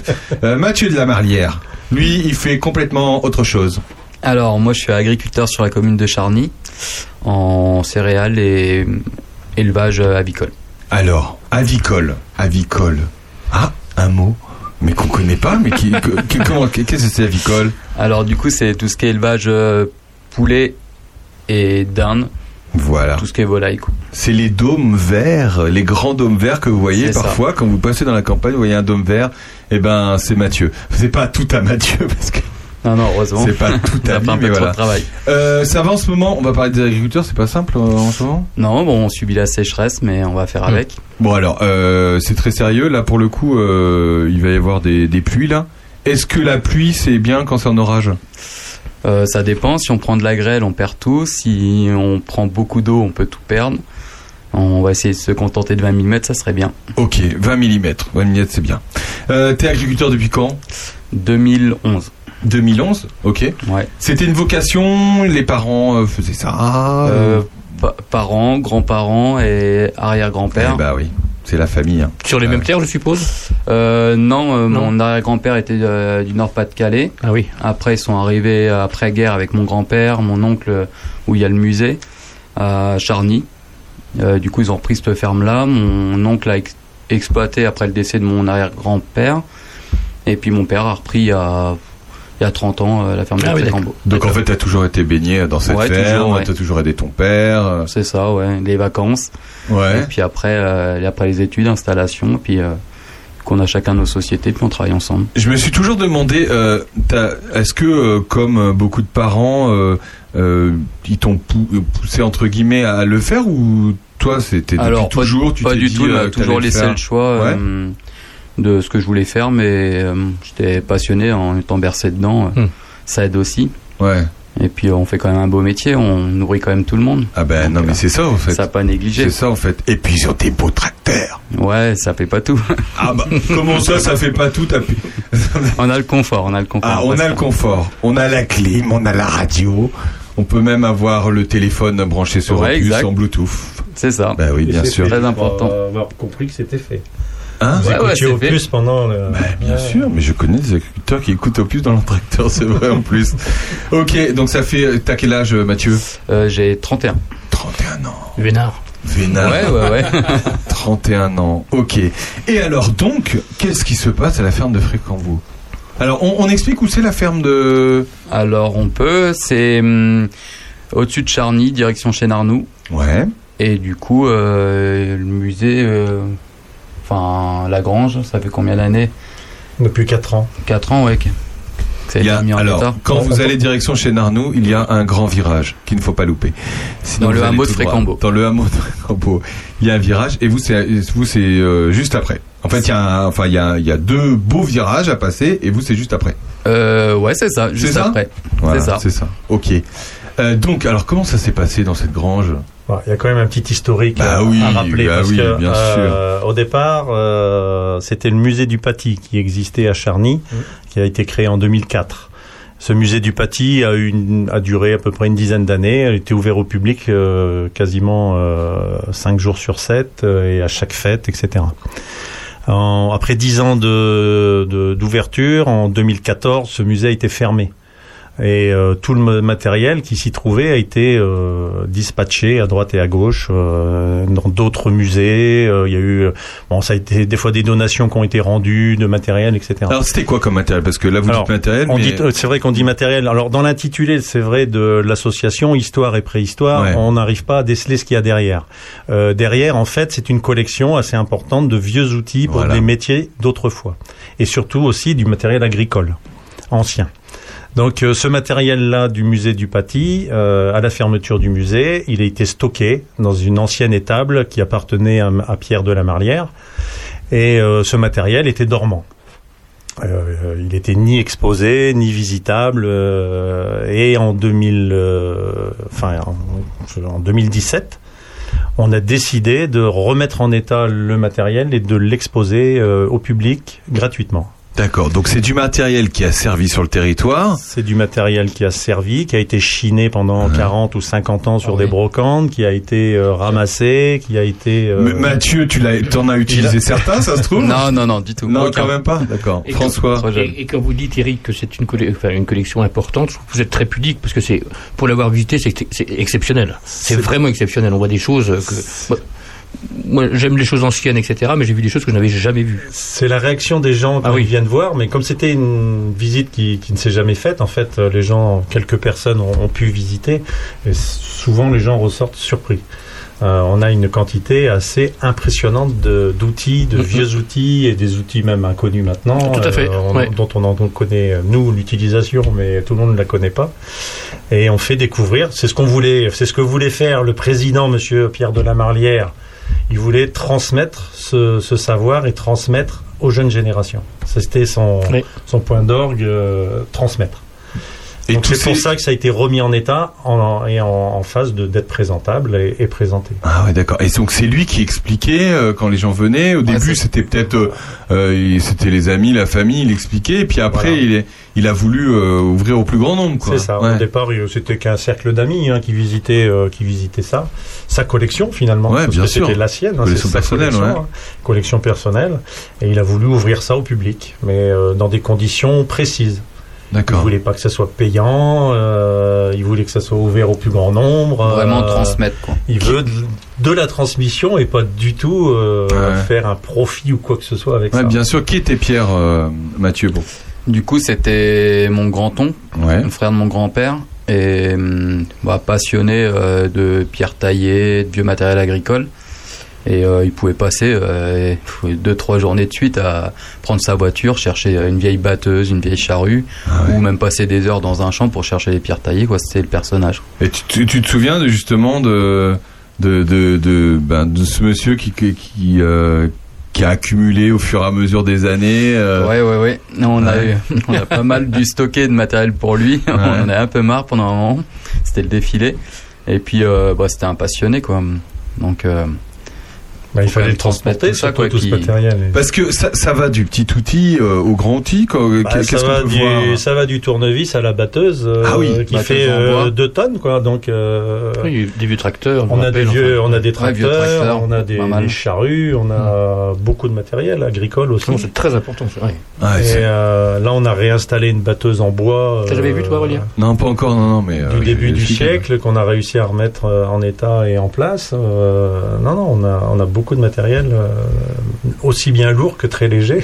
Et, du coup, malheureusement, euh, Pierre euh, est, parti. Et donc, tout ce qui est historique de tous ces outils, comment vous arrivez? Est-ce qu'il a, il a laissé, a laissé tout son savoir, c'est-à-dire sur je sais pas, enfin c'est bête, mais sur sur des écrits, Ou est-ce que euh, comment on- comment vous arrivez du coup à expliquer maintenant euh, Il en a pas trop eu le temps parce qu'il Bah est ouais. parti très brutal. vite, Ouais. euh, très brutalement et il n'a pas eu le temps de préparer la succession.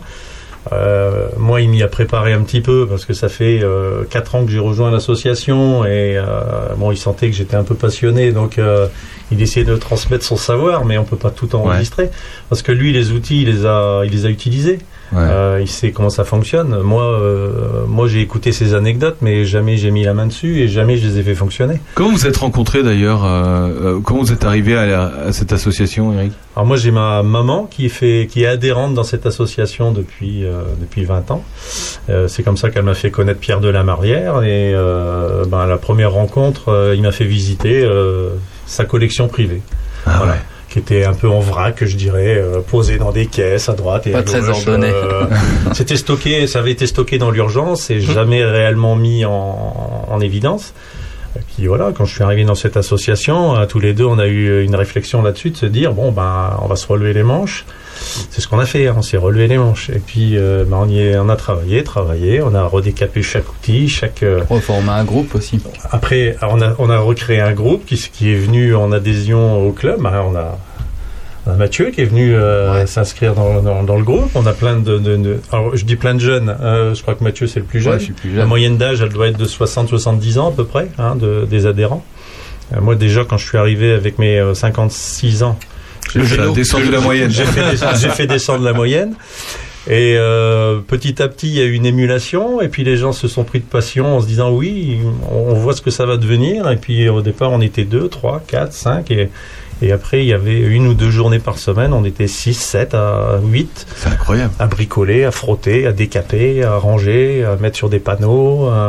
Est-ce que voilà. c'est que des personnes qui ont un lien avec euh, l'agriculture, le monde paysan, le, enfin ou pas du tout? Non, pas du tout. Il y a tous les a domaines. tous les on, a, horizons. on a vraiment tous les horizons. hein. On a un retraité de la boucher, on a un retraité euh, qui travaille dans une usine, on a, on a beaucoup de retraités. hein, parce que comme j'ai expliqué, la moyenne d'âge. euh, Ouais, bien sûr, bien sûr. C'est quasiment tous des retraités. Les, les seuls actifs qu'on a, bah, c'est. C'est Mathieu. Ouais, Et- et- et Mais j'imagine qu'en fait, euh, en regardant ces outils, euh, euh, tout le monde a euh, soit un souvenir. on a tous une personne, enfin j'imagine, enfin moi le premier, on a tous une personne qui, qui travaille dans l'agriculture ou qui a travaillé dans l'agriculture, enfin au niveau familial. Euh, donc euh, peut-être que ça rappelle des souvenirs. Enfin pour pour tout le monde, ça doit être ça. C'est ça qui est extraordinaire dans une visite, c'est que moi, les visites, je les commande pas. Je veux dire, il y a des outils. Bon, si les gens ont une question à poser, je veux bien répondre, mais on fait pas de visite commentée. Ouais, c'est une visite libre. Il y a les noms, quasiment- des- il y a les noms oui, des on met, outils, quel- ouais. on met quelques noms d'outils, mais ce qui est formidable, c'est voilà, c'est tous les gens qui ont ah mais j'ai connu ça chez la grand-mère, ah bah, Ouais, j'ai connu ça chez le grand-père, bah ça on s'en servait comme ça, ça on Ouais. faisait ça comme ça. Ils ont tous une anecdote et ces anecdotes-là on les prend. Et on, on- d'ailleurs on les répète des fois à certaines visites, mais euh, c'est comme ça que ça vit. En fait, en fait, il y a de l'interaction. On n'est pas là avec un avec un, un papier. euh, suivez-moi, suivez le guide. euh, voilà comment ça se passe. C'est entrée. L'entrée c'est par là. La sortie elle est par là. Vous faites le tour de l'ensemble. Si vous avez des questions à poser, on est dans le coin. Et voilà, c'est comme ça. Euh, Si, si vous avez des anecdotes, bah, c'est beaucoup de discussions d'ailleurs avec les gens qui viennent visiter. Ils ont tous une anecdote sur un des objets qu'il y a. François, une anecdote.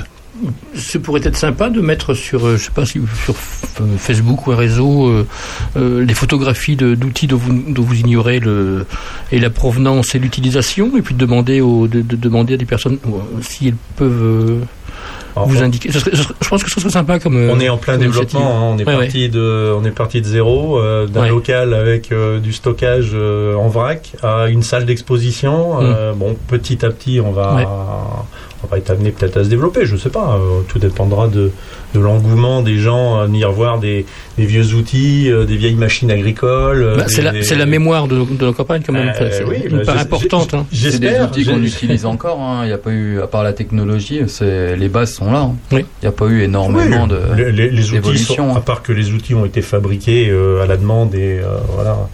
Mais c'est les mêmes outils que maintenant. hein. On a des vieux marteaux, mais il y a toujours des nouveaux marteaux. Il y a des vieilles clés il y a toujours des nouvelles clés. Enfin, je veux dire, euh, nous on a les vieux outils, mais il y a encore les nouveaux. hein. Euh, Pour ce qui est des outils agricoles, est-ce que c'est lié à l'agriculture qui est pratiquée ici ou est-ce que, euh, c'est-à-dire que j'entends par là où euh, c'est c'est fait pour euh, euh, pour cultiver euh, ici on cultive plutôt du blé, etc. Enfin de, des céréales. Il n'y a pas de d'appareil pour faire euh, du, du vignoble, etc. Enfin je veux dire, on reste. Est-ce qu'on reste sur des outils euh, avec une pour l'agriculture locale? C'est ça, hein On a, on a pour les vignobles, on a pour le local. Ouais. Euh, Pierre était capable de dire, par exemple, cette charrue-là, elle était plus fabriquée dans le nord parce que dans Voilà. le nord, on faisait des, des champs Puis avec de euh, sol aussi. des largeurs de temps, le sol était comme ça, donc on utilisait tel type de charrue. Mais par chez nous, c'était tel type de charrue et lui, en regardant un soc, en regardant, il savait que c'était une charrue de chez nous ou une charrue du nord ou une charrue de l'est. Mais généralement, le matériel que lui glanait, c'était, il fallait que ça soit d'ici, il fallait que ce soit local. Donc euh, il savait exactement. On a des gens, on a un enjambeur, on a du matériel. euh, Un enjambeur. Un appareil euh, pour passer au-dessus des vignes, pour euh, Ah oui. etc. Mais qui date euh, années 1940. 60, euh, Ah oui, ou c'est, 60, euh, ou 60 peut-être. ouais. C'est le, le, le- le très serré avec des grandes roues. Voilà, Ouais, c'est ça. D'accord. Euh, voilà, on a du matériel pour euh, pour ouais pour les vignes, on a du matériel pour mais plus du matériel local. d'attelage aussi. D'attelage, ouais. Quel regard, toi, Mathieu, t'as fa- face à ces, ces outils qui, toi, justement, est dans un, un, un tracteur tout confort, euh, enfin, tout confort? C'est du boulot, évidemment, mais je veux dire, euh, euh, quel- non, mais, enfin, tu- ça doit être, tu- ça doit être hallucinant de voir ces outils en te disant, mais il travaillait avec ça. Bah, j'ai un peu euh, l'exemple de mon grand-père. Il y a encore euh, 10 ans, il venait nous donner un coup de main. Sur les tracteurs de maintenant, on a des GPS ou dans les champs, c'est c'est auto-guidé. Mm. On appuie sur un bouton, euh, il va faire sa ligne tout, se- tout seul. Ouais. Et donc lui, on a réussi à le mettre. Il arrive à programmer son GPS tout seul à 80 ans.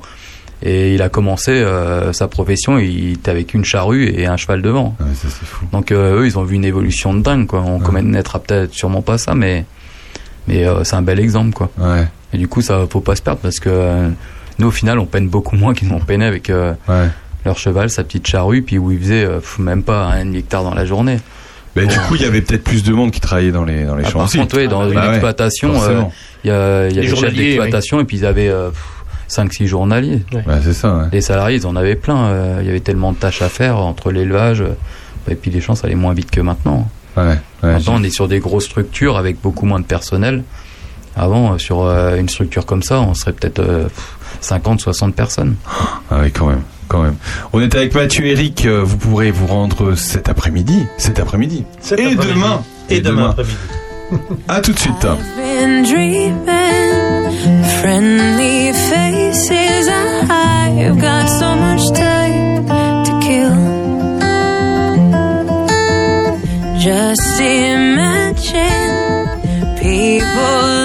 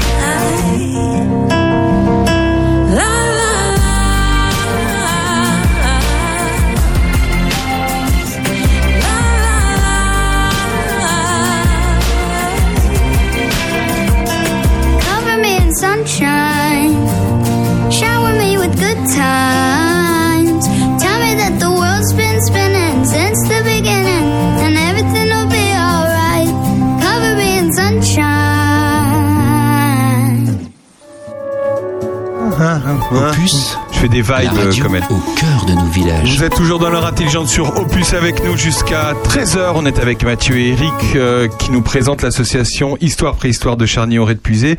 Et cet après-midi entre 14h et 18h et demain entre 14h et 18h, vous pourrez vous rendre à la ferme de Frécambeau. Ça se trouve à Charny, direction euh, direction Chêne Arnaud. Voilà. On était en train de parler du nom parce que justement, on peut, on peut, euh, on peut divaguer avec ce nom puisque histoire et préhistoire de Charny, on se dit la préhistoire, mais la préhistoire, mais ils vont nous montrer des fresques qui ont été. euh, mais où sont les grottes? À Charny aurait a Où sont les grottes? Mais non, pas du tout, pas du tout. Puisqu'on parle de euh, pratiquement un musée euh, de, bah, euh, on ne sait pas comment l'appeler, mais voilà, du matériel agricole, de, et puis de la préhistoire. Alors pourquoi la préhistoire justement?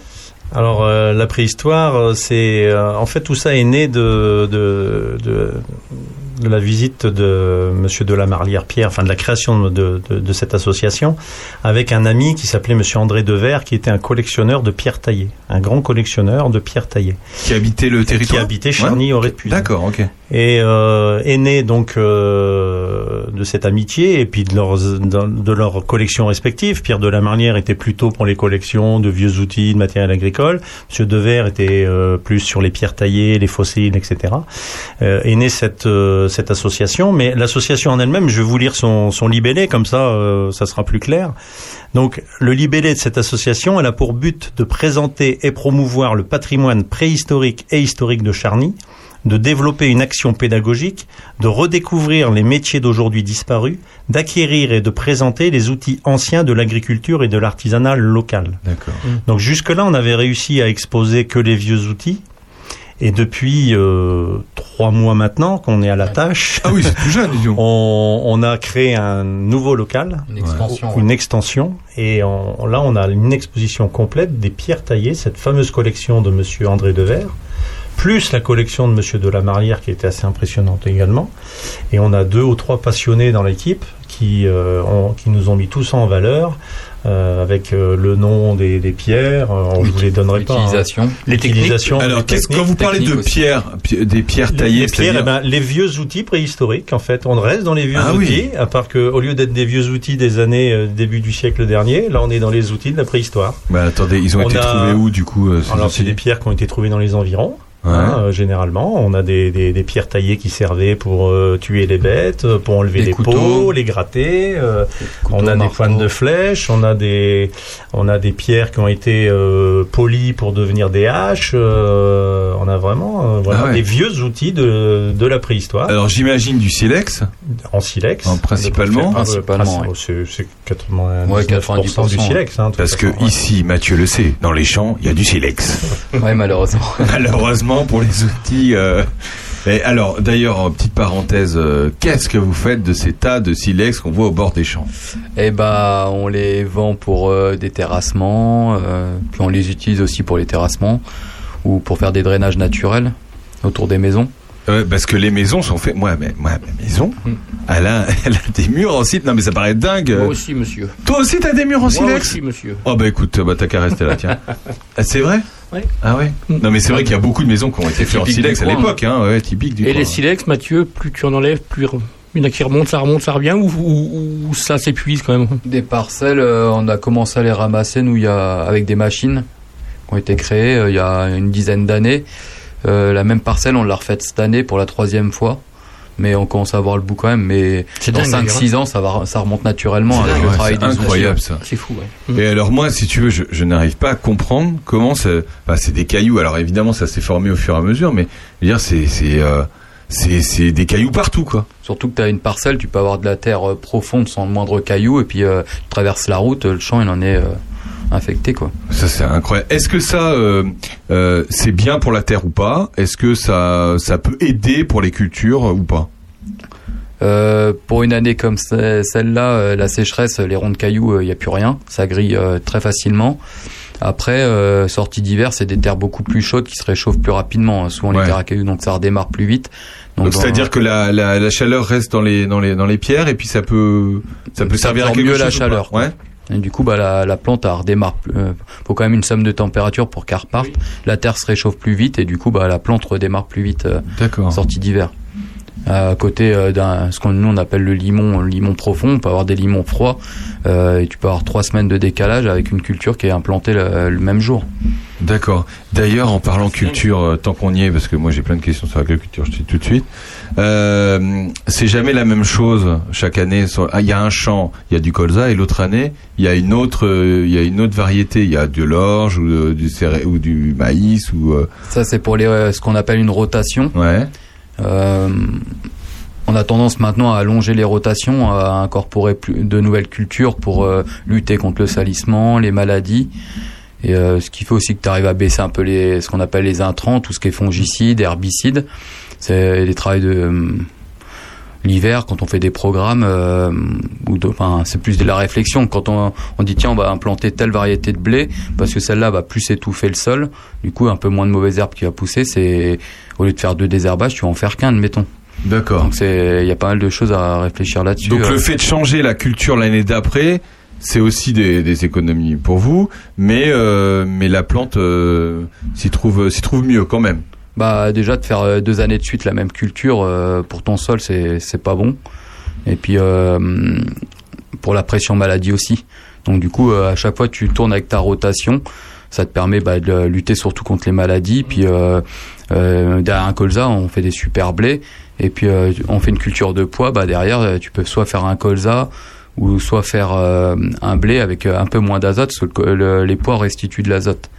Donc du coup, euh, bah, c'est des baisses d'intrants. Et financièrement, c'est intéressant. C'est un peu comme le potager où il est, il est bon de ne pas mettre les tomates Oui, à la voilà, place tous les chaque année, on, Ouais. euh, tu Ouais. tournes dans ton potager. Donc, Hum, euh, Donc le jaune n'est jamais au même endroit. C'est ça. Le jaune, le colza, moi j'adore le colza. Mais quand même, ça, ça diffuse une petite odeur. Il se fait fois. plus de hum, monoculture comme dans certaines régions où ils font que du maïs euh, parce qu'ils ont des terres profondes avec de l'irrigation. Ils vont faire de la monoculture de maïs. C'est la facilité. Par ici, ça n'existe pas. Alors là, il y a une vraie question aussi. On, on fait une grosse parenthèse, Eric, hein, mais euh, mais bon, on a un agriculteur sur le dos là. Alors euh, là, on est obligé de poser des questions. Hein. Euh, pourquoi on n'arrose pas ici? Pourquoi pourquoi quand on va à Joigny, je sais, il y a des champs de maïs qui sont arrosés. Et pourquoi ici on n'arrose pas Euh, moi, sur la commune de Chamboc, j'arrose avec un étang.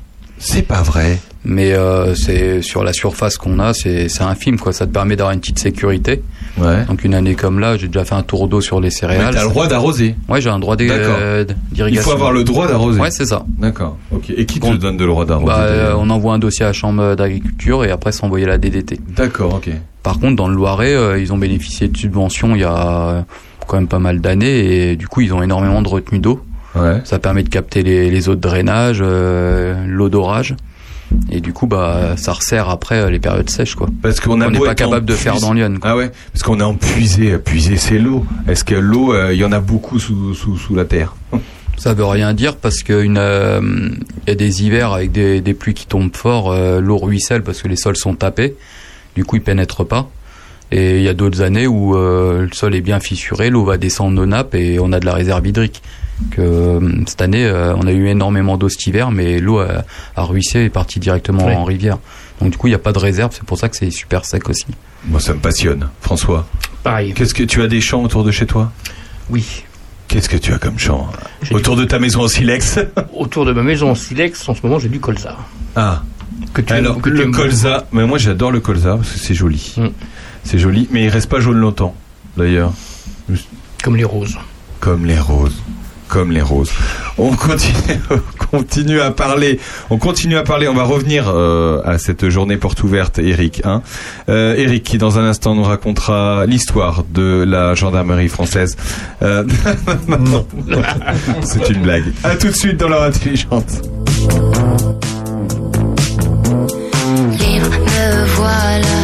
C'est ma voilà, la suite en musique. Sur scène en coulisses, libre, me voilà. Mais sans toi, là, la suite en roue tout en équilibre. J'avais peur avant, je parlais tout bas. J'étais jamais devant, oh non. Aujourd'hui j'ai bien changé, crois-moi. Fais bien attention à toi.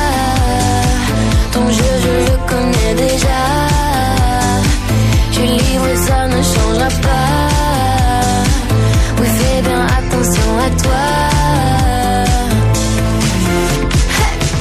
Vivre libre, je ne veux plus tomber dans le piège des fous qu'ils se mettent à genoux. Vivre libre, crois-moi, ça va changer. Je suis restée debout et j'y ai pris goût. Je suis libre, me voilà, c'est ma voilà, mais toi tu crois quoi? J'oublie pas sécher tes larmes. Car elles ne lavent pas toutes tes armes. Dressées contre moi J'avais peur avant. Je parlais tout bas. J'étais jamais devant, oh non. Aujourd'hui j'ai bien changé, crois-moi. Fais bien attention à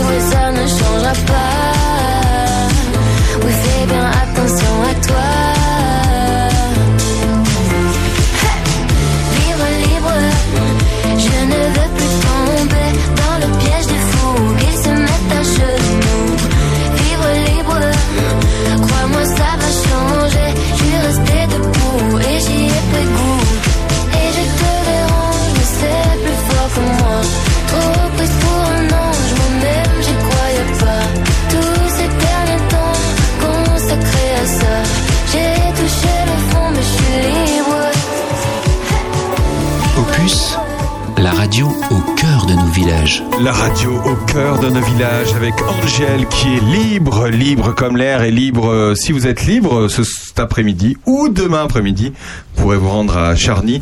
Et il y a même une buvette. Eh ben, c'est marqué sur l'affiche. hein. Alors nous, ça, on l'a vu direct avec François. Accessoirement, on a une buvette, effectivement. Accessoirement. Ah, c'est important. pas- C'est important parce qu'on va, il va faire chaud. Aurélien vient pour ça. hein. Ah non, mais moi, je, je vais venir euh, demain après-midi, oui, mais euh, s'il y a une buvette, oui, éventuellement. Euh, entrée gratuite, hein Entrée gratuite. Entrée gratuite. On peut laisser peut-être quelque chose, euh, éventuellement, pour la sauce. euh, Absolument. évidemment. Ok. Tous les dons sont acceptés. Association Histoire Préhistoire de Charny, ça se passe cet après-midi et demain. On parlait des silex. euh, donc les silex. bon, vous évidemment, vous avez connu personne qui a travaillé avec ces outils-là. Nous présentez. Je n'ai pas eu cette chance. Non, non, hein. de, de vivre aussi vieux. Non. non, mais je veux dire, euh, ce monsieur, est-ce que, euh, est-ce que, Alors, Monsieur Devers, qui est à l'origine de cette euh, collection, est décédé malheureusement. D'accord. Euh, mais nous avons deux adhérents euh, avec de f- très bonnes connaissances dans ce dans ce milieu, qui sont présents pour euh, pour répondre à toutes les questions sur place. Ils peuvent dater. Enfin, moi, je- franchement, j'ai pas les connaissances. qu'est-ce qu'il faisait ce monsieur dans la vie, Monsieur Devers?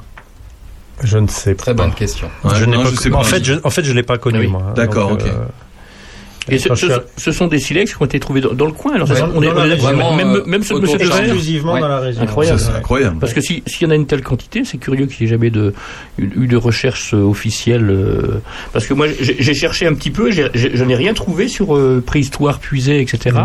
Il y a juste eu un livre, euh, La préhistoire en Bourgogne, euh, État des connaissances et bilan 84 19 euh, 1994-2005. Il y a eu un collaborateur bénévole puisé, mais dans le livre, il n'y a rien sur la puisée quasiment.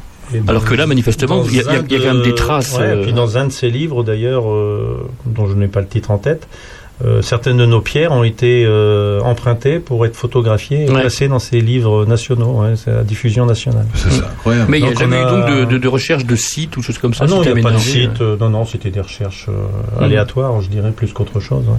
Non, il n'y a pas de site réel euh, Mhm. connu, je pense pas. Donc en, en fait, on passe des outils. ah, on, on peut pas dater en fait les ces outils-là. On peut les.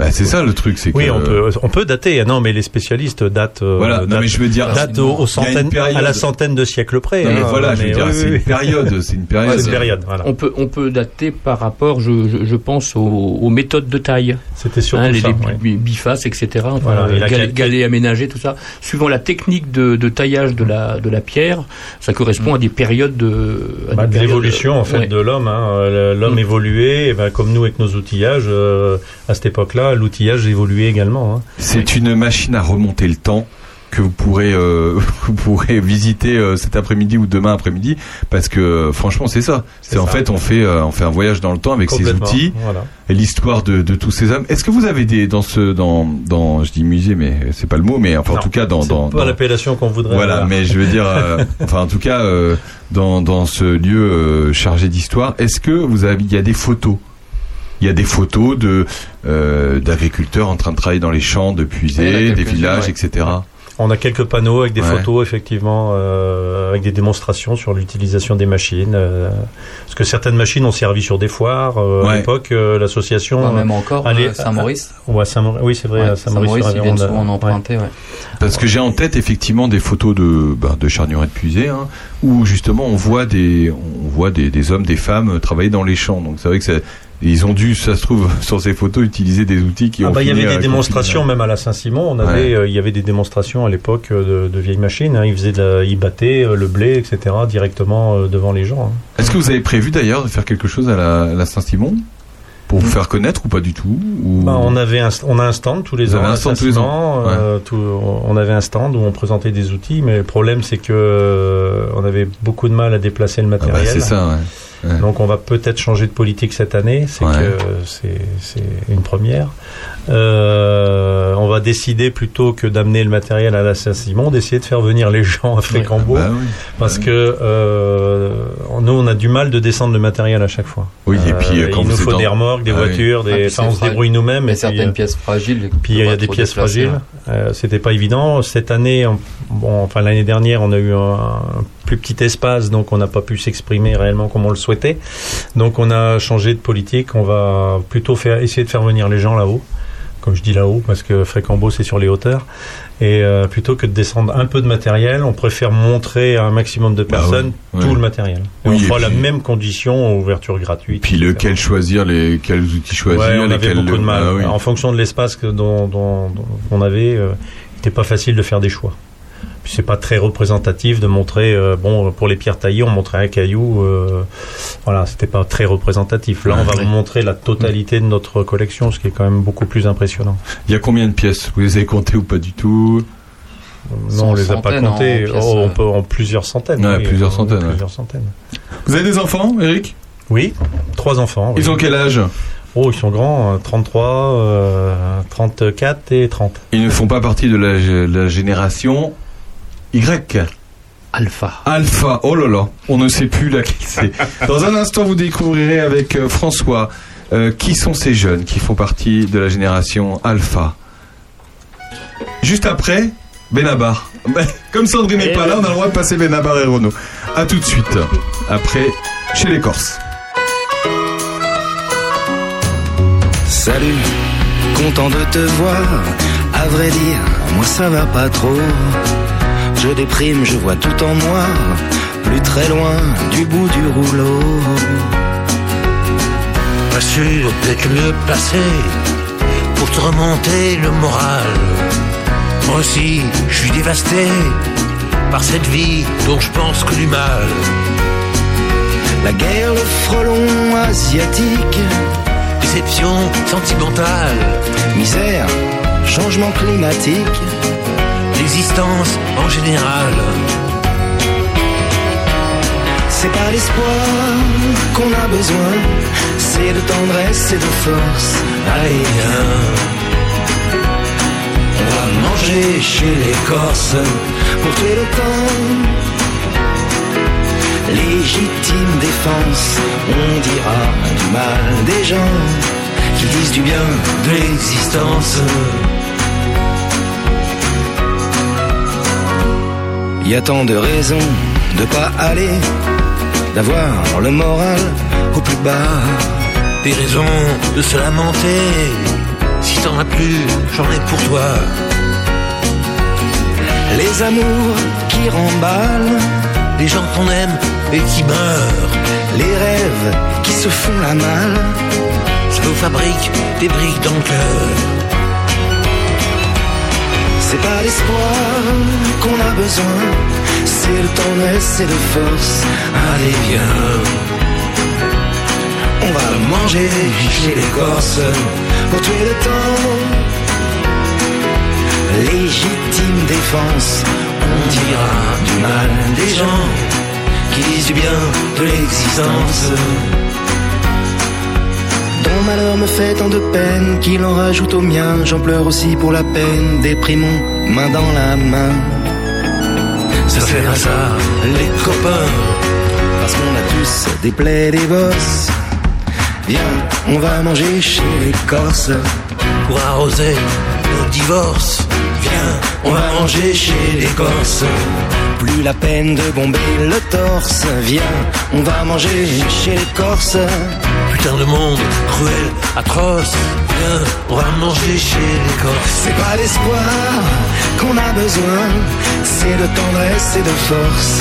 Allez, viens. On va manger chez les Corses pour tuer le temps. Légitime défense, on dira du mal des gens qui disent bien de l'existence.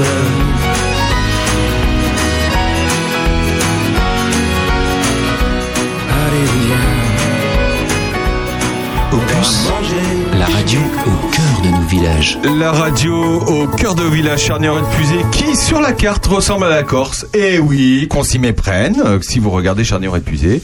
Euh, N'est-ce pas euh, Mathieu de la Marrière Ouais, on n'a pas le soleil, mais. On n'a pas le soleil. Pas les mêmes, mais je même peux, soleil. Je peux te dire que quand tu regardes Charnier épuisé, eh ben regardez, vous verrez, vous penserez à ça. Ça ressemble à la Corse. Euh, Renaud, comment va-t-il Comment va Renaud Pas mieux que la semaine passée. Pas mieux que la semaine passée. à, à la vôtre, euh, à tous. Euh, Eric, vous nous parliez de, de briques. Oui. De briques. Ben, des briques, oui. On a cette année euh, innové. On a un collectionneur de, de briques. Donc euh, il faut quand même euh, savoir que dans le secteur, il y avait beaucoup de briqueteries. Euh, généralement, il y avait une briqueterie quasiment par commune hein, il, y a, il y a quelques temps, en début du siècle dernier. Les briqueteries ont disparu au fil du temps, mais nous, nous avons toujours des exemplaires de briques fabriquées à cette époque, avec l'estampille de... Avec, généralement, c'était le nom de famille hein, de, Ah. la, de, la, de la briqueterie, nom de famille de l'exploitant. Qui était Et- où du coup dans celle que vous avez Oh, ben, elles viennent de, de la puisée, hein, uniquement de la puisée, de ses environs. On va un peu jusque dans le Loiret, etc. On s'étale un petit peu, mais on a beaucoup de la puisée et on a beaucoup, beaucoup. On a euh, un pont de mur de 100, 150 briques différentes, je dirais, euh, avec des noms différents. Et les gens découvriront peut-être des noms de famille qu'ils Oui, connaissent. oui. Et euh, voilà, c'est, ça peut être sympathique. Ça peut être très sympathique. C'est cet après-midi et demain après-midi à Frécambeau à, Char- à Charny. Euh, il faut le dire, là c'est les journées portes ouvertes, mais c'est ouvert, c'est exceptionnel l'ouverture là. Ah Ça oui, il n'y a pas aucun- ouvert le reste de l'année. Hein. Il n'y a aucune ouverture dans l'année, il n'y a pas de date euh, d'arrêté.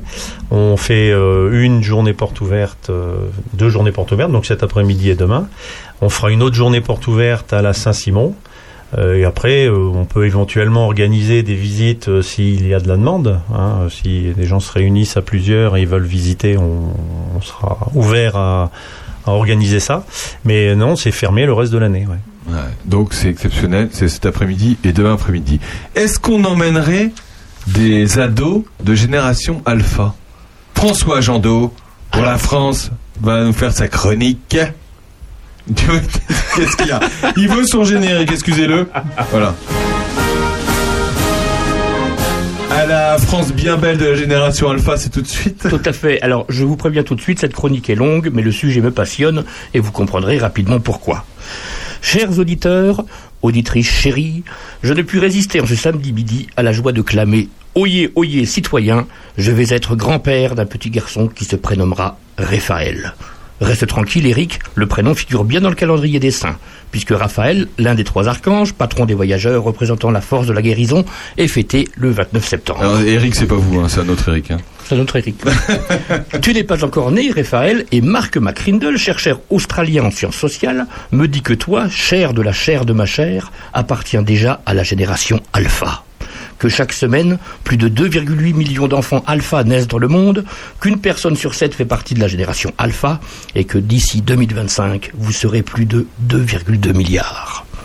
Alors dans le détail, que nous dit donc Marc McCrindle à ton propos, Raphaël Pour l'instant, tu n'es pas encore né, on peut simplement esquisser un bref, portrait de, toi pardon, et émettre certaines hypothèses.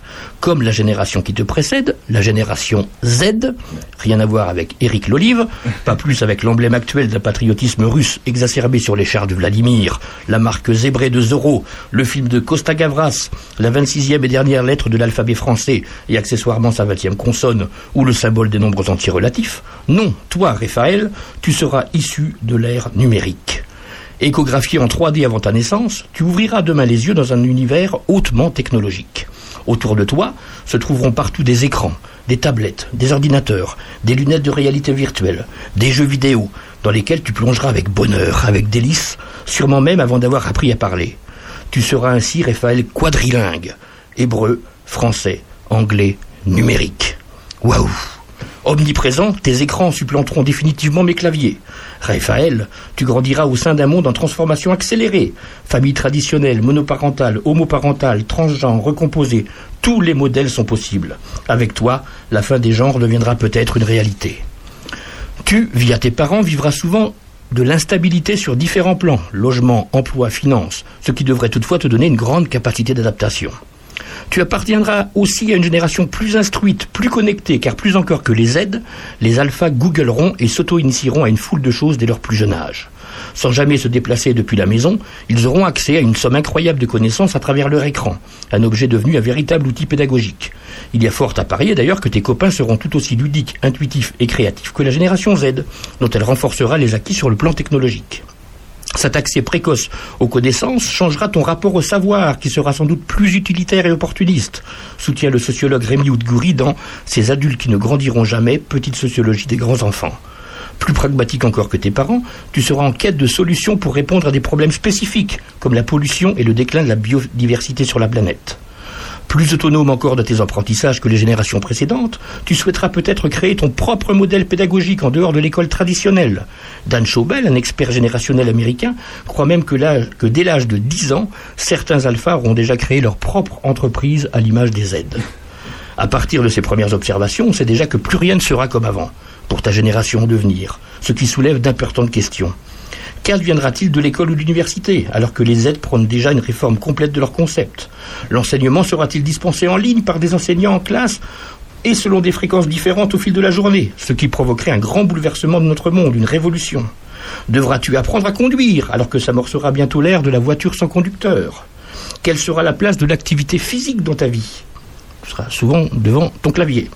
Auras-tu à apprendre une langue étrangère alors que les traducteurs intelligents se multiplient et se perfectionnent sans cesse? De nombreuses applications proposent déjà d'apprendre une langue gratuitement en un temps record. Prépareras-tu encore des repas ou laisseras-tu à des robots la corvée des tâches ménagères? Sur le plan humain, on peut s'interroger sur le rôle parental et de l'orientation qu'il prendra. Sera-t-il question d'un moi-je plus individuel, plus personnel? Moi je veux, moi je prends Ou alors serons-nous témoins d'une éducation parentale axée sur l'autre, prendre soin de l'autre? Moi je donne, moi je partage. Tes parents devront sans doute rompre ou décrocher de leur identité consumériste. Ce moi d'abord acclamé par la génération Y et Z semble prendre la forme d'un revers face au projet collectif, à la méfiance occasionnée par le progrès et la nécessité d'accepter des contraintes et des limites. Dans une telle situation, il sera impératif que tes parents, et je leur fais confiance, bisous Pauline, bisous Bar, offrent la possibilité d'un retour, ne serait-ce que partiel, à des valeurs dites du passé, engagement, loyauté, sacrifice, devoir. Un nouvel équilibre entre les valeurs verticales, appartenance, devoir, engagement, loyauté, et les valeurs horizontales, égalitarisme, autonomie, réseau, collaboration, apparaît essentiel. Il serait souhaitable que tu puisses aussi t'exprimer sous des formes variées, orales, musicales, écrites ou manuelles, sans, sans toujours recourir à la technologie. Apprendre lentement mais sûrement en utilisant un stylo, des feuilles de papier, des pinceaux, un instrument de musique, faire du sport ou tout simplement bouger. Abandonner l'écran, se déconnecter, la capacité de prendre de la distance par rapport à l'immédiateté, privilège de la lente maturation est nécessaire. Tu devras encore combattre ou subir un néolibéralisme axé sur un seul but, améliorer ta compétitivité. Dans un tel contexte, l'individu cesse d'être orienté vers le bien collectif. On lui enjoint de devenir responsable de lui-même, de prendre soin de lui, mais pas des autres. Alors, on dira que le néolibéralisme nous promet la liberté. L'individu devient à ses propres yeux un simple capital humain à gérer avec le plus d'habileté possible. Pardon. Fais gaffe, Raphaël. Enfin, tu devras te pencher sérieusement sur la question de la survie de la planète, un combat qu'a entrepris la génération Z et que tu devras poursuivre. Tu devras trouver des solutions au changement climatique, au déclin de la biodiversité, en modifiant tes propres habitudes et comportements tout en faisant pression sur les gouvernements afin qu'ils mettent en place des lois environnementales plus contraignantes encore. Cette urgence, tu la ressentiras également vers les machines intelligentes que l'on développe à une vitesse exponentielle et qui défient déjà l'intelligence humaine. Pour lutter contre la concurrence des robots, tu auras à renoncer aux discours alarmistes et à réguler de manière préventive l'intelligence artificielle. Tu devras aussi imaginer les mots, imaginer les moyens de protéger les données personnelles ainsi collecter et revoir les lois en vigueur. Mais par-dessus tout, tu seras appelé à redéfinir et à réinventer le rôle même de l'être humain. La Covid-19 représente à elle seule une catastrophe mondiale qui nécessite de revoir ses manières de faire et d'être individuellement et collectivement. Une mission de bienveillance, n'en déplaise aux vieux cons qui font de ce beau mot un gros mot que devront poursuivre les générations subséquentes. En attendant, cher petit Raphaël, je te fais une promesse. Celle de te permettre de vivre ton âge, d'exercer ton imagination, de découvrir tes ambiguïtés, de faire des erreurs. Je te, je te parlerai bien plus que je ne te texterai. Je te réserverai bien évidemment, lorsque tu viendras me voir, même si tu habites très loin, des périodes bien définies à l'usage de ta tablette numérique et de ton téléphone intelligent. Mais je n'oublierai pas de te tendre un livre et des jouets bien réels. Je te dirai les belles histoires, t'apprendrai à grimper aux arbres, à craquer une allumette pour un feu de bois, à goûter le silence des musées, à construire de tes mains un sifflet en sureau, à t'émerveiller devant une fourmilière, à utiliser correctement ton opinel numéro 7 à bourron bleu blanc rouge que je t'ai déjà acheté. Et surtout, je te laisserai t'ennuyer de temps en temps, seul dans ton coin. Je ne ferai pas de toi un adulte avant l'âge, car le génie est là, dans l'espace laissé au rêve, à l'insouciance, à l'innocence. À bientôt, Raphaël. Je vous remercie. Ah, merci, Fran- merci François. C'est Papy qui parle, c'est trop C'est mignon. Papy qui parle. Vous êtes grand-père euh, chacun, vous deux ou pas Non à, à 30 ans, ça ferait mal. Hein. Bah, toi, tu rigoles ou quoi Ça peut, hein Non, non, pas encore. Non, pas encore. Mathieu Précoce. Ah, très précoce, hein. Il commence à 10 ans. Bravo François. Bah oui, il est, il est papy depuis pas longtemps. hein. Euh, bah oui, cette génération, mais quelle cette génération alpha va conduire quel tracteur, hein, Mathieu? Elle ne les conduira peut-être. Elle, elle ne les conduira peut-être plus. Ouais, Non, il c'est se sûr. conduira tous. Bah, il faudra, il faudra toujours quelqu'un pour, euh, pour manier la machine quand Un même, j'espère. ordinateur. Bah quand même. Bah l'ordinateur sur les champs, attends, quand même. Bah quand même. Aux à États-Unis, ça existe déjà. C'est vrai Ouais. Ah bon C'est genre une machine et ça fait le chant tout seul. Le chef d'exploitation, il est derrière l'ordinateur. Il y a deux salariés, ou trois, ou quatre, ou cinq dans les tracteurs, juste pour faire les séquences de bout de champ. Et lui, il pilote tout euh, de son ordinateur. D'accord. Bon bah tu vois, François, On- on t'es est en pas- plein dedans. T'es pas loin de, t'es pas loin de la réalité. On est déjà dedans. On est dedans. Messieurs, merci d'avoir été avec nous en tout Ah, cas. merci. Ah oui, merci- merci beaucoup. Eric et. Mathieu, c'est super. Rendez-vous cet après-midi, ferme de Frécambeau, à Charny, direction Chêne Arnoux, pour voir euh, ces, ces outils anciens. Euh, préhistoriques aussi puisqu'on a parlé des pierres, on a parlé aussi des briques. Voilà, si vous voulez euh, voir et découvrir comment nos ancêtres, même mais mais en plus récents, nos ancêtres, on dit nos ancêtres, mais il n'y a pas si longtemps que ça, Nos aïeux. nos, Nos aïeux, aïeux. nos aïeux utilisaient euh, ces machines agricoles, ces outils, etc. Allez-y, c'est cet après-midi et demain après-midi. Merci messieurs, à bientôt en tout cas. Merci bien. À bientôt. Et tous les Raphaël sont les bienvenus hein, pour visiter tout ça. Eh ben, mais oui, mais faut. Bah oui, mais quand il aura fais de la l'âge d'y aller- pour les enfants. hein. Venez, euh, on vous fera égrener du maïs, c'est rigolo. Oui. Ah, ah, c'est bien ça. Oui. Eh ben oui, il faut y aller avec ses enfants. Ça c'est bien. Voilà. Je, tenais, je te- je tenais juste à remercier l'association parce que c'est vrai qu'il y a deux ans, on était venu prendre du matériel. On, on a, on a une salariée qui passait un diplôme professionnel et elle avait besoin de choses très spécifiques qu'on avait trouvées euh, au musée grâce à un prêt très généreux de bah, d'Éric notamment. On s'était Ouais, vu là-bas. Bah et puis, euh, alors, elle n'avait pas pu concrétiser physiquement son, son projet parce qu'il y a eu le, le Covid et tout, mais en tout cas, le projet a plu et elle a eu son diplôme en partie, pas seulement, mais en partie grâce à, à votre association. Donc je vous en remercie. Ah bah, et elle vous en remercie Merci. également. Merci et d'ailleurs, on embrasse Fanny. Merci beaucoup messieurs. À bientôt. À À cet bientôt. après-midi. À cet après-midi. Bah oui, évidemment. À cet après-midi. Salut l'heure. Mathieu, c'est Eric. À bientôt. Au revoir. À tout de suite après Flo, j'ai la si fort, souvent je vois demain. Et là, tu sais, je m'imagine des heures rêvant au fond de mon jardin où j'écrirai ces quelques lignes. Je rêve si fort, souvent je vois demain. Et là, tu sais, je m'imagine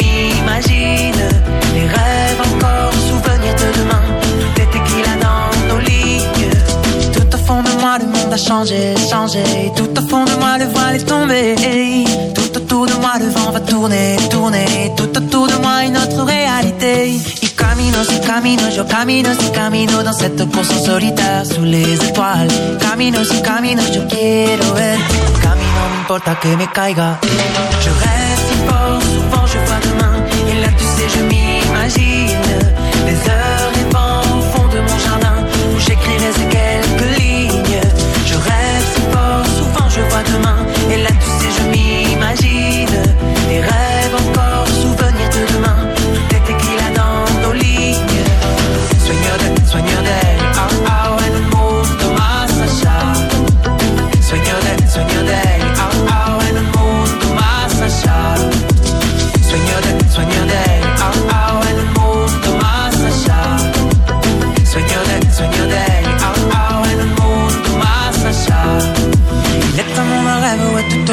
comme un appel, hey, n'entends-tu pas? Il est un monde, rêve, un lieu, un cri de joie, un arc-en-ciel, ouais, ton rêve à toi.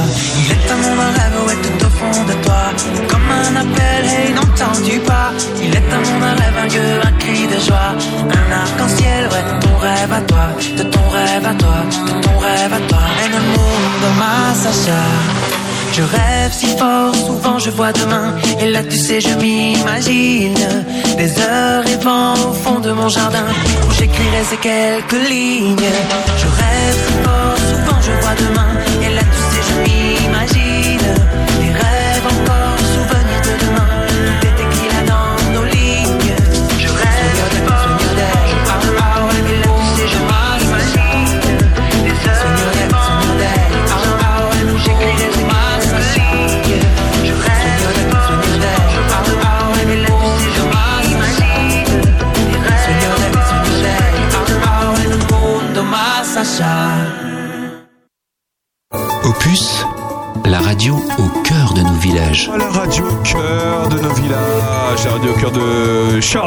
Puiser. Charny. Et euh, si vous nous rejoignez, euh, la bienvenue, hein François Bienvenue à tous. Papy François est là. Voilà. Papy François qui a hâte que Raphaël vienne au monde. D'ailleurs, euh, une très très belle. Comment ça s'est passé d'ailleurs Le- L'annonce Ah, Oh, j'ai trouvé ça extraordinaire. Oui, c'était un, très beau moment. En fait, ma fille, qui attend Raphaël, qui vit en Israël, euh, a décidé de ne pas connaître le sexe du bébé euh, avant euh, bah, cette petite cérémonie. Donc, elle a fait tout un micmac entre le gynécologue et sa sœur aînée, etc. Il n'y avait que, ma, fille aînée, pardon, et avec ma fille aînée qui connaissait le sexe du bébé. Nous nous sommes retrouvés il y a deux semaines à, l'étang de Charny. Et on a fait une petite cérémonie avec euh, des petits fumigènes à l'occasion que ma fille et son, mari ont, ont actionné pour connaître le sexe du bébé. Donc bleu pour garçon et rose euh, une petite fille. Et, le bleu et, et le bleu a, a illuminé la. Pourquoi le bleu pour les garçons et le rose pour les Bah, c'est une petite concession, une petite concession à- au genre qui moi me, me me séduit pas trop, mais pour cette occasion-là, Ah j'ai oui. dit bon allez, ça marche. Mais en, en gros, voilà, en gros, c'était, euh, c'était, voilà, on a su que c'était bleu du coup. Voilà, on a su, on a su que c'était un petit garçon. C'est ça. Et elle, ce n'est pas un petit garçon. Bonjour Sandrine Manteau. Ah. Sandrine Manteau. Sandrine Manteau, Manteau. Sandrine, qu'on n'entend pas. Oui, je t'entends. Oh, salut toi oh, Excuse-nous, on t'entendait pas. Bonjour toi, tu as la voix fatiguée, ça veut dire que tu travailles au Festivox Oui, c'est ça, depuis hier au soir. Bon alors, comment ça va? Tu nous, manques, tu nous manques beaucoup dans le studio, mais on comprend pourquoi. Le, festi Ouais, le voilà. Festivox, 3, 4, 5 juin à Château-Renard, et c'est la 25e édition du Festivox. C'est gratuit, et il y a un programme de dingue. Il y a un programme Oui, de dingue. vrai. Non mais c'est vrai, c'est incroyable. Euh, petit, Petite historique, ça a été créé comment ce Festivox? Ça a été créé, euh, pourquoi? Bah Parce que euh, dans la première équipe euh, du Vox, il y, avait, il y avait des musiciens, il y avait des chanteurs, enfin il y avait une chanteuse. Il y avait une euh, chanteuse. Ouais, il y avait une chanteuse qui démarrait, et puis il y avait aussi euh, une danseuse, etc. Et puis, euh, en fait, euh, on avait envie de de faire la fête avec les gens du coin. On venait juste d'arriver, euh, de, de nous, voilà, de nous intégrer dans leur fête en faisant ce que nous on savait faire. Et puis il y avait un très très beau lieu, cette euh, cette île que les gens arpentent euh, euh, depuis hier soir euh, qui était très sauvage à l'époque. Et puis euh, et puis voilà on y a fait de la musique. Alors d'année en année c'est devenu euh, c'est un peu une c'est pas une énorme machine le Festivox mais c'est quand même un gros truc. Euh, voilà. C'est Ouais, c'est devenu un peu ouais, il y a beaucoup quand de même. sons il y a beaucoup de préparation il y a beaucoup de sons il y a des grosses enceintes il y a une grosse scène et tout euh, donc, euh, mais on n'est pas dépassé par les événements. On a une équipe euh, incroyable. C'est ce qu'on disait avec euh, avec mes amis lors des journées de préparation hein, depuis mercredi dernier. pour ce qui est du montage, et on se disait que c'était fou parce que les copains sont toujours au rendez-vous, quel que soit l'âge, avec des compétences absolument fabuleuses. Je pense que tu sais, Aurélien, le truc c'est que le Festivox, année chaque année, Nous, on l'a déjà gagné. On a déjà gagné euh, avant même qu'il ne démarre, en fait, que la fête ne démarre. Parce que euh, on a tellement gagné en rapports humains euh, à la préparer, cette, cette fête, que bon, voilà. Mais ça, ça s'entend à ta voix, euh, Sandrine. Ça s'entend. On te connaît trop pour savoir que que, que cette. euh, Non, non, mais alors des concerts, des spectacles, ciné en plein air. Mais enfin, c'est incroyable. Ludothèque, village des auteurs.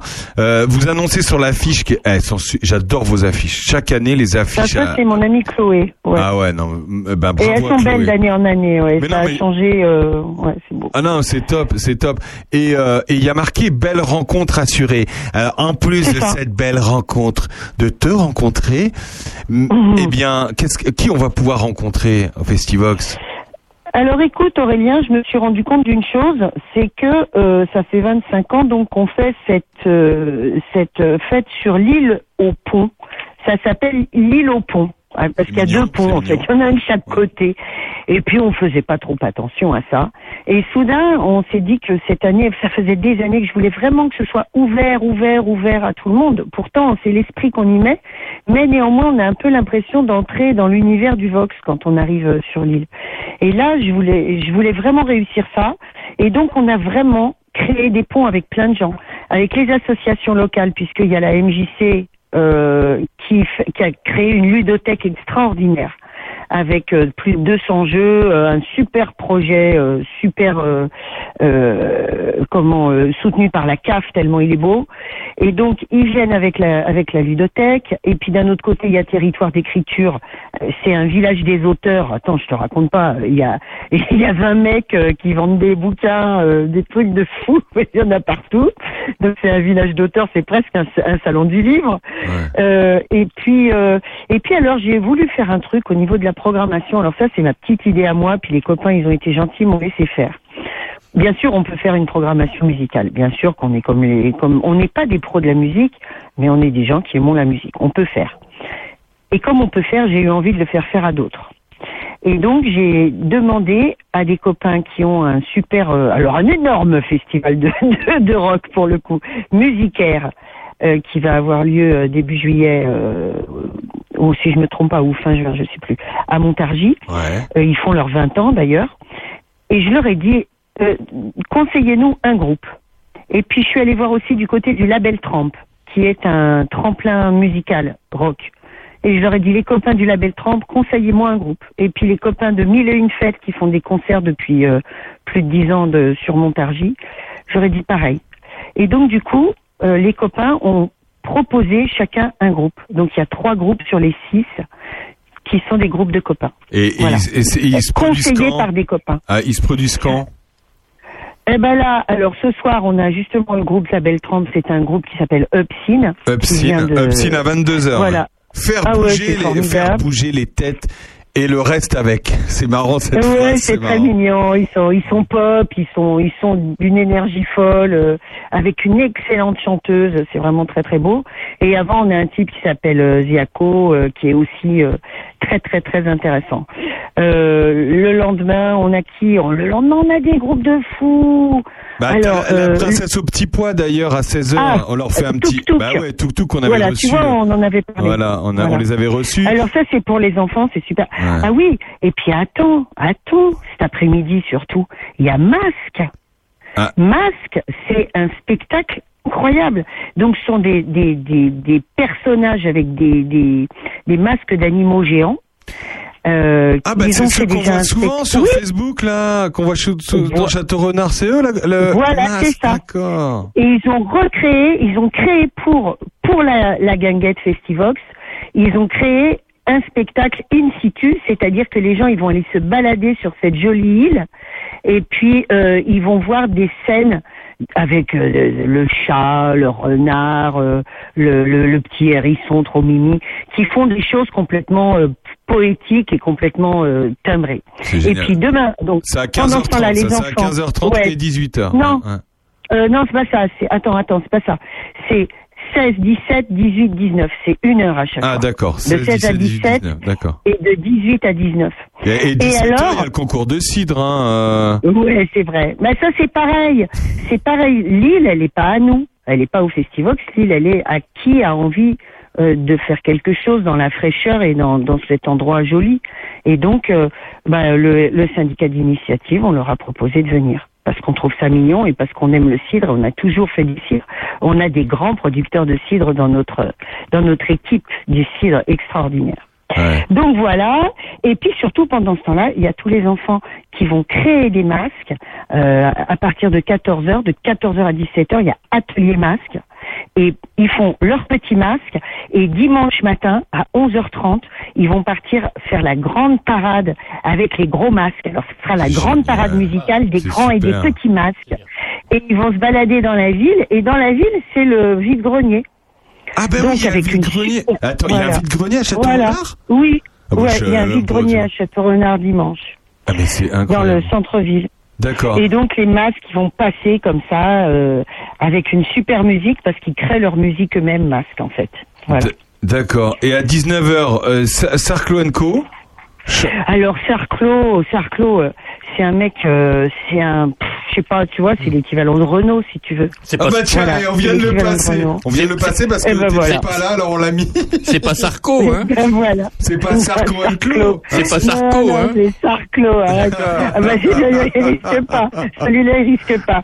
Et puis, euh, après Sarclo, on a, euh, on a Apes O'Clock, c'est ça? Ouais, ouais, c'est exactement ça. Et Ouais. alors, Apes O'Clock, alors là, tu vois, de temps en temps, on a beaucoup de groupes régionaux. Donc nous, euh, nous notre région, euh, évidemment, c'est euh, Centre-Val de Loire. Ça va jusqu'à Tours. Hein. Mais euh, O'Clock, ils viennent d'un peu plus loin, ils viennent de Bretagne, je crois. C'est le coup de cœur de l'équipe, vraiment. Et puis, euh, Sarclo, c'est mon coup de cœur à moi. Ah, Et ouais. puis euh, donc Apes O'Clock, euh, des, des, c'est très, euh, ils sont déguisés, ils ont des hautes formes, euh, etc. Enfin, et c'est, c'est la musique baroque, rock pop baroque. Punk. Et on finit par Home Et puis- Cooking. Alors home cooking, c'est rhythm and blues. En fait, ils reprennent des des des, des chansons marrantes, ils les refont en rhythm and blues, comme par exemple Tended Love de Soft Cell, si tu te souviens. Ouais. C'était c'était un super tube. Voilà, euh, c'est alors c'est des cuivres, c'est des mecs qui ont une patate de une patate d'enfer. Et ça, ça a été, euh, tu vois, ça ça nous a été proposé par Musicaire. D'accord. Voilà. Et donc nous, on prend et on est curieux des arts et des autres. Et ça, c'est notre devise depuis qu'on est né en 94. Mais c'est pour Voilà. ça, c'est pour ça que Et on essaie de l'illustrer Mais toujours. oui, c'est génial. Super programme. Cet après-midi, ça commence à 14h euh, de- ju- euh, jusqu'à bah jusqu'à minuit au moins parce que le temps de Ouais. voilà et puis demain de 10h à pareil euh, en fin, fin de soirée. Eh ben on te souhaite beaucoup de Ah. courage et on se voit Aurélien, attends. Oui. Tu, alors, tu sais quoi, Aurélien, quand même? Euh, Vendredi, on a fait un truc de malade. Jamais j'avais vu ça de ma vie. soin soin? Non, non, non, non. Oh non, mais ça c'est ça c'est ça c'est rien ça. Euh, vendredi à Grise. 14 h il y a notre copain. Non, non, il y a un copain qui a mis euh, des super jambons, mais des jambons du Permiton. Ça te dit quelque chose Bah oui, bah oui, sur le les marché. jambons, sais, les cochons noirs du Permiton. Eh ben, six jambons à l'étouffer. Il a mis ça à 14 heures, alors dans des, dans des polochons, dans des trucs de fou, euh, incroyables, avec plein d'herbes, plein de trucs à lui. Il a mis ça sous la braise et il les a ressortis à 19 heures. Et, et, et on pouvait manger du Et c'est cochon en mange. grise. C'est ce qu'on, c'est ce qu'on mange, ouais. Ah, c'est ce que tu manges. Sur toute la guinguette. Et c'est trop fou. Ah ouais. C'est magnifique ce qu'on mange.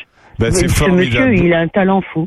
Tu, Voilà. tu souhaiteras euh, franchement euh, plein de courage et puis euh, c'est génial le festivox enfin ça, ça dure c'est pas comme si ça faisait la 25e euh, édition tu vois donc c'est formidable Bah, merci. Et on verra des Allemands aussi euh, qui viennent de Charny, je crois. bah oui c'est c'est Demain soir. Demain, ils viennent. Ils viennent, euh, euh, je sais plus, il y a une table de 10 qui est prévue, je crois. ah bah écoute Voilà. j'espère que t'as de la bière Avec parce Thibaut. que ok bah génial bah écoute on se revoit là, bah, Ah, un vous êtes vendredi on se voit vendredi euh, samedi Ah, bah, prochain j'ai hâte, ça me manque.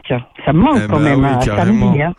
bon bah on t'embrasse Bisous, François est là Gros Gros bisous. bisous, mes tu garçons. À réécouteras sa chronique elle a été super bisous. Ah Bisous. oui. bisous, bisous. Et ben voilà François. hein. Bah oui. Hein. Quelle émission Belle émission. Belle émission. Euh, si on résume, vous pouvez aller au vide-grenier demain matin à d'ici Vous pouvez aller euh, demain après-midi, ou cet après-midi d'ailleurs, à Charny, à la ferme de Frécambeau pour, euh, pour aller voir tous ces objets agricoles. Et puis vous pouvez finir au Festivox. Voilà, voilà votre programme. Beau programme. Merci beaucoup, bien. à la semaine prochaine. Merci pour votre fidélité à tous et à toutes. Bonne journée un cher Néoré de Puisé et ailleurs. À bientôt. À la semaine prochaine.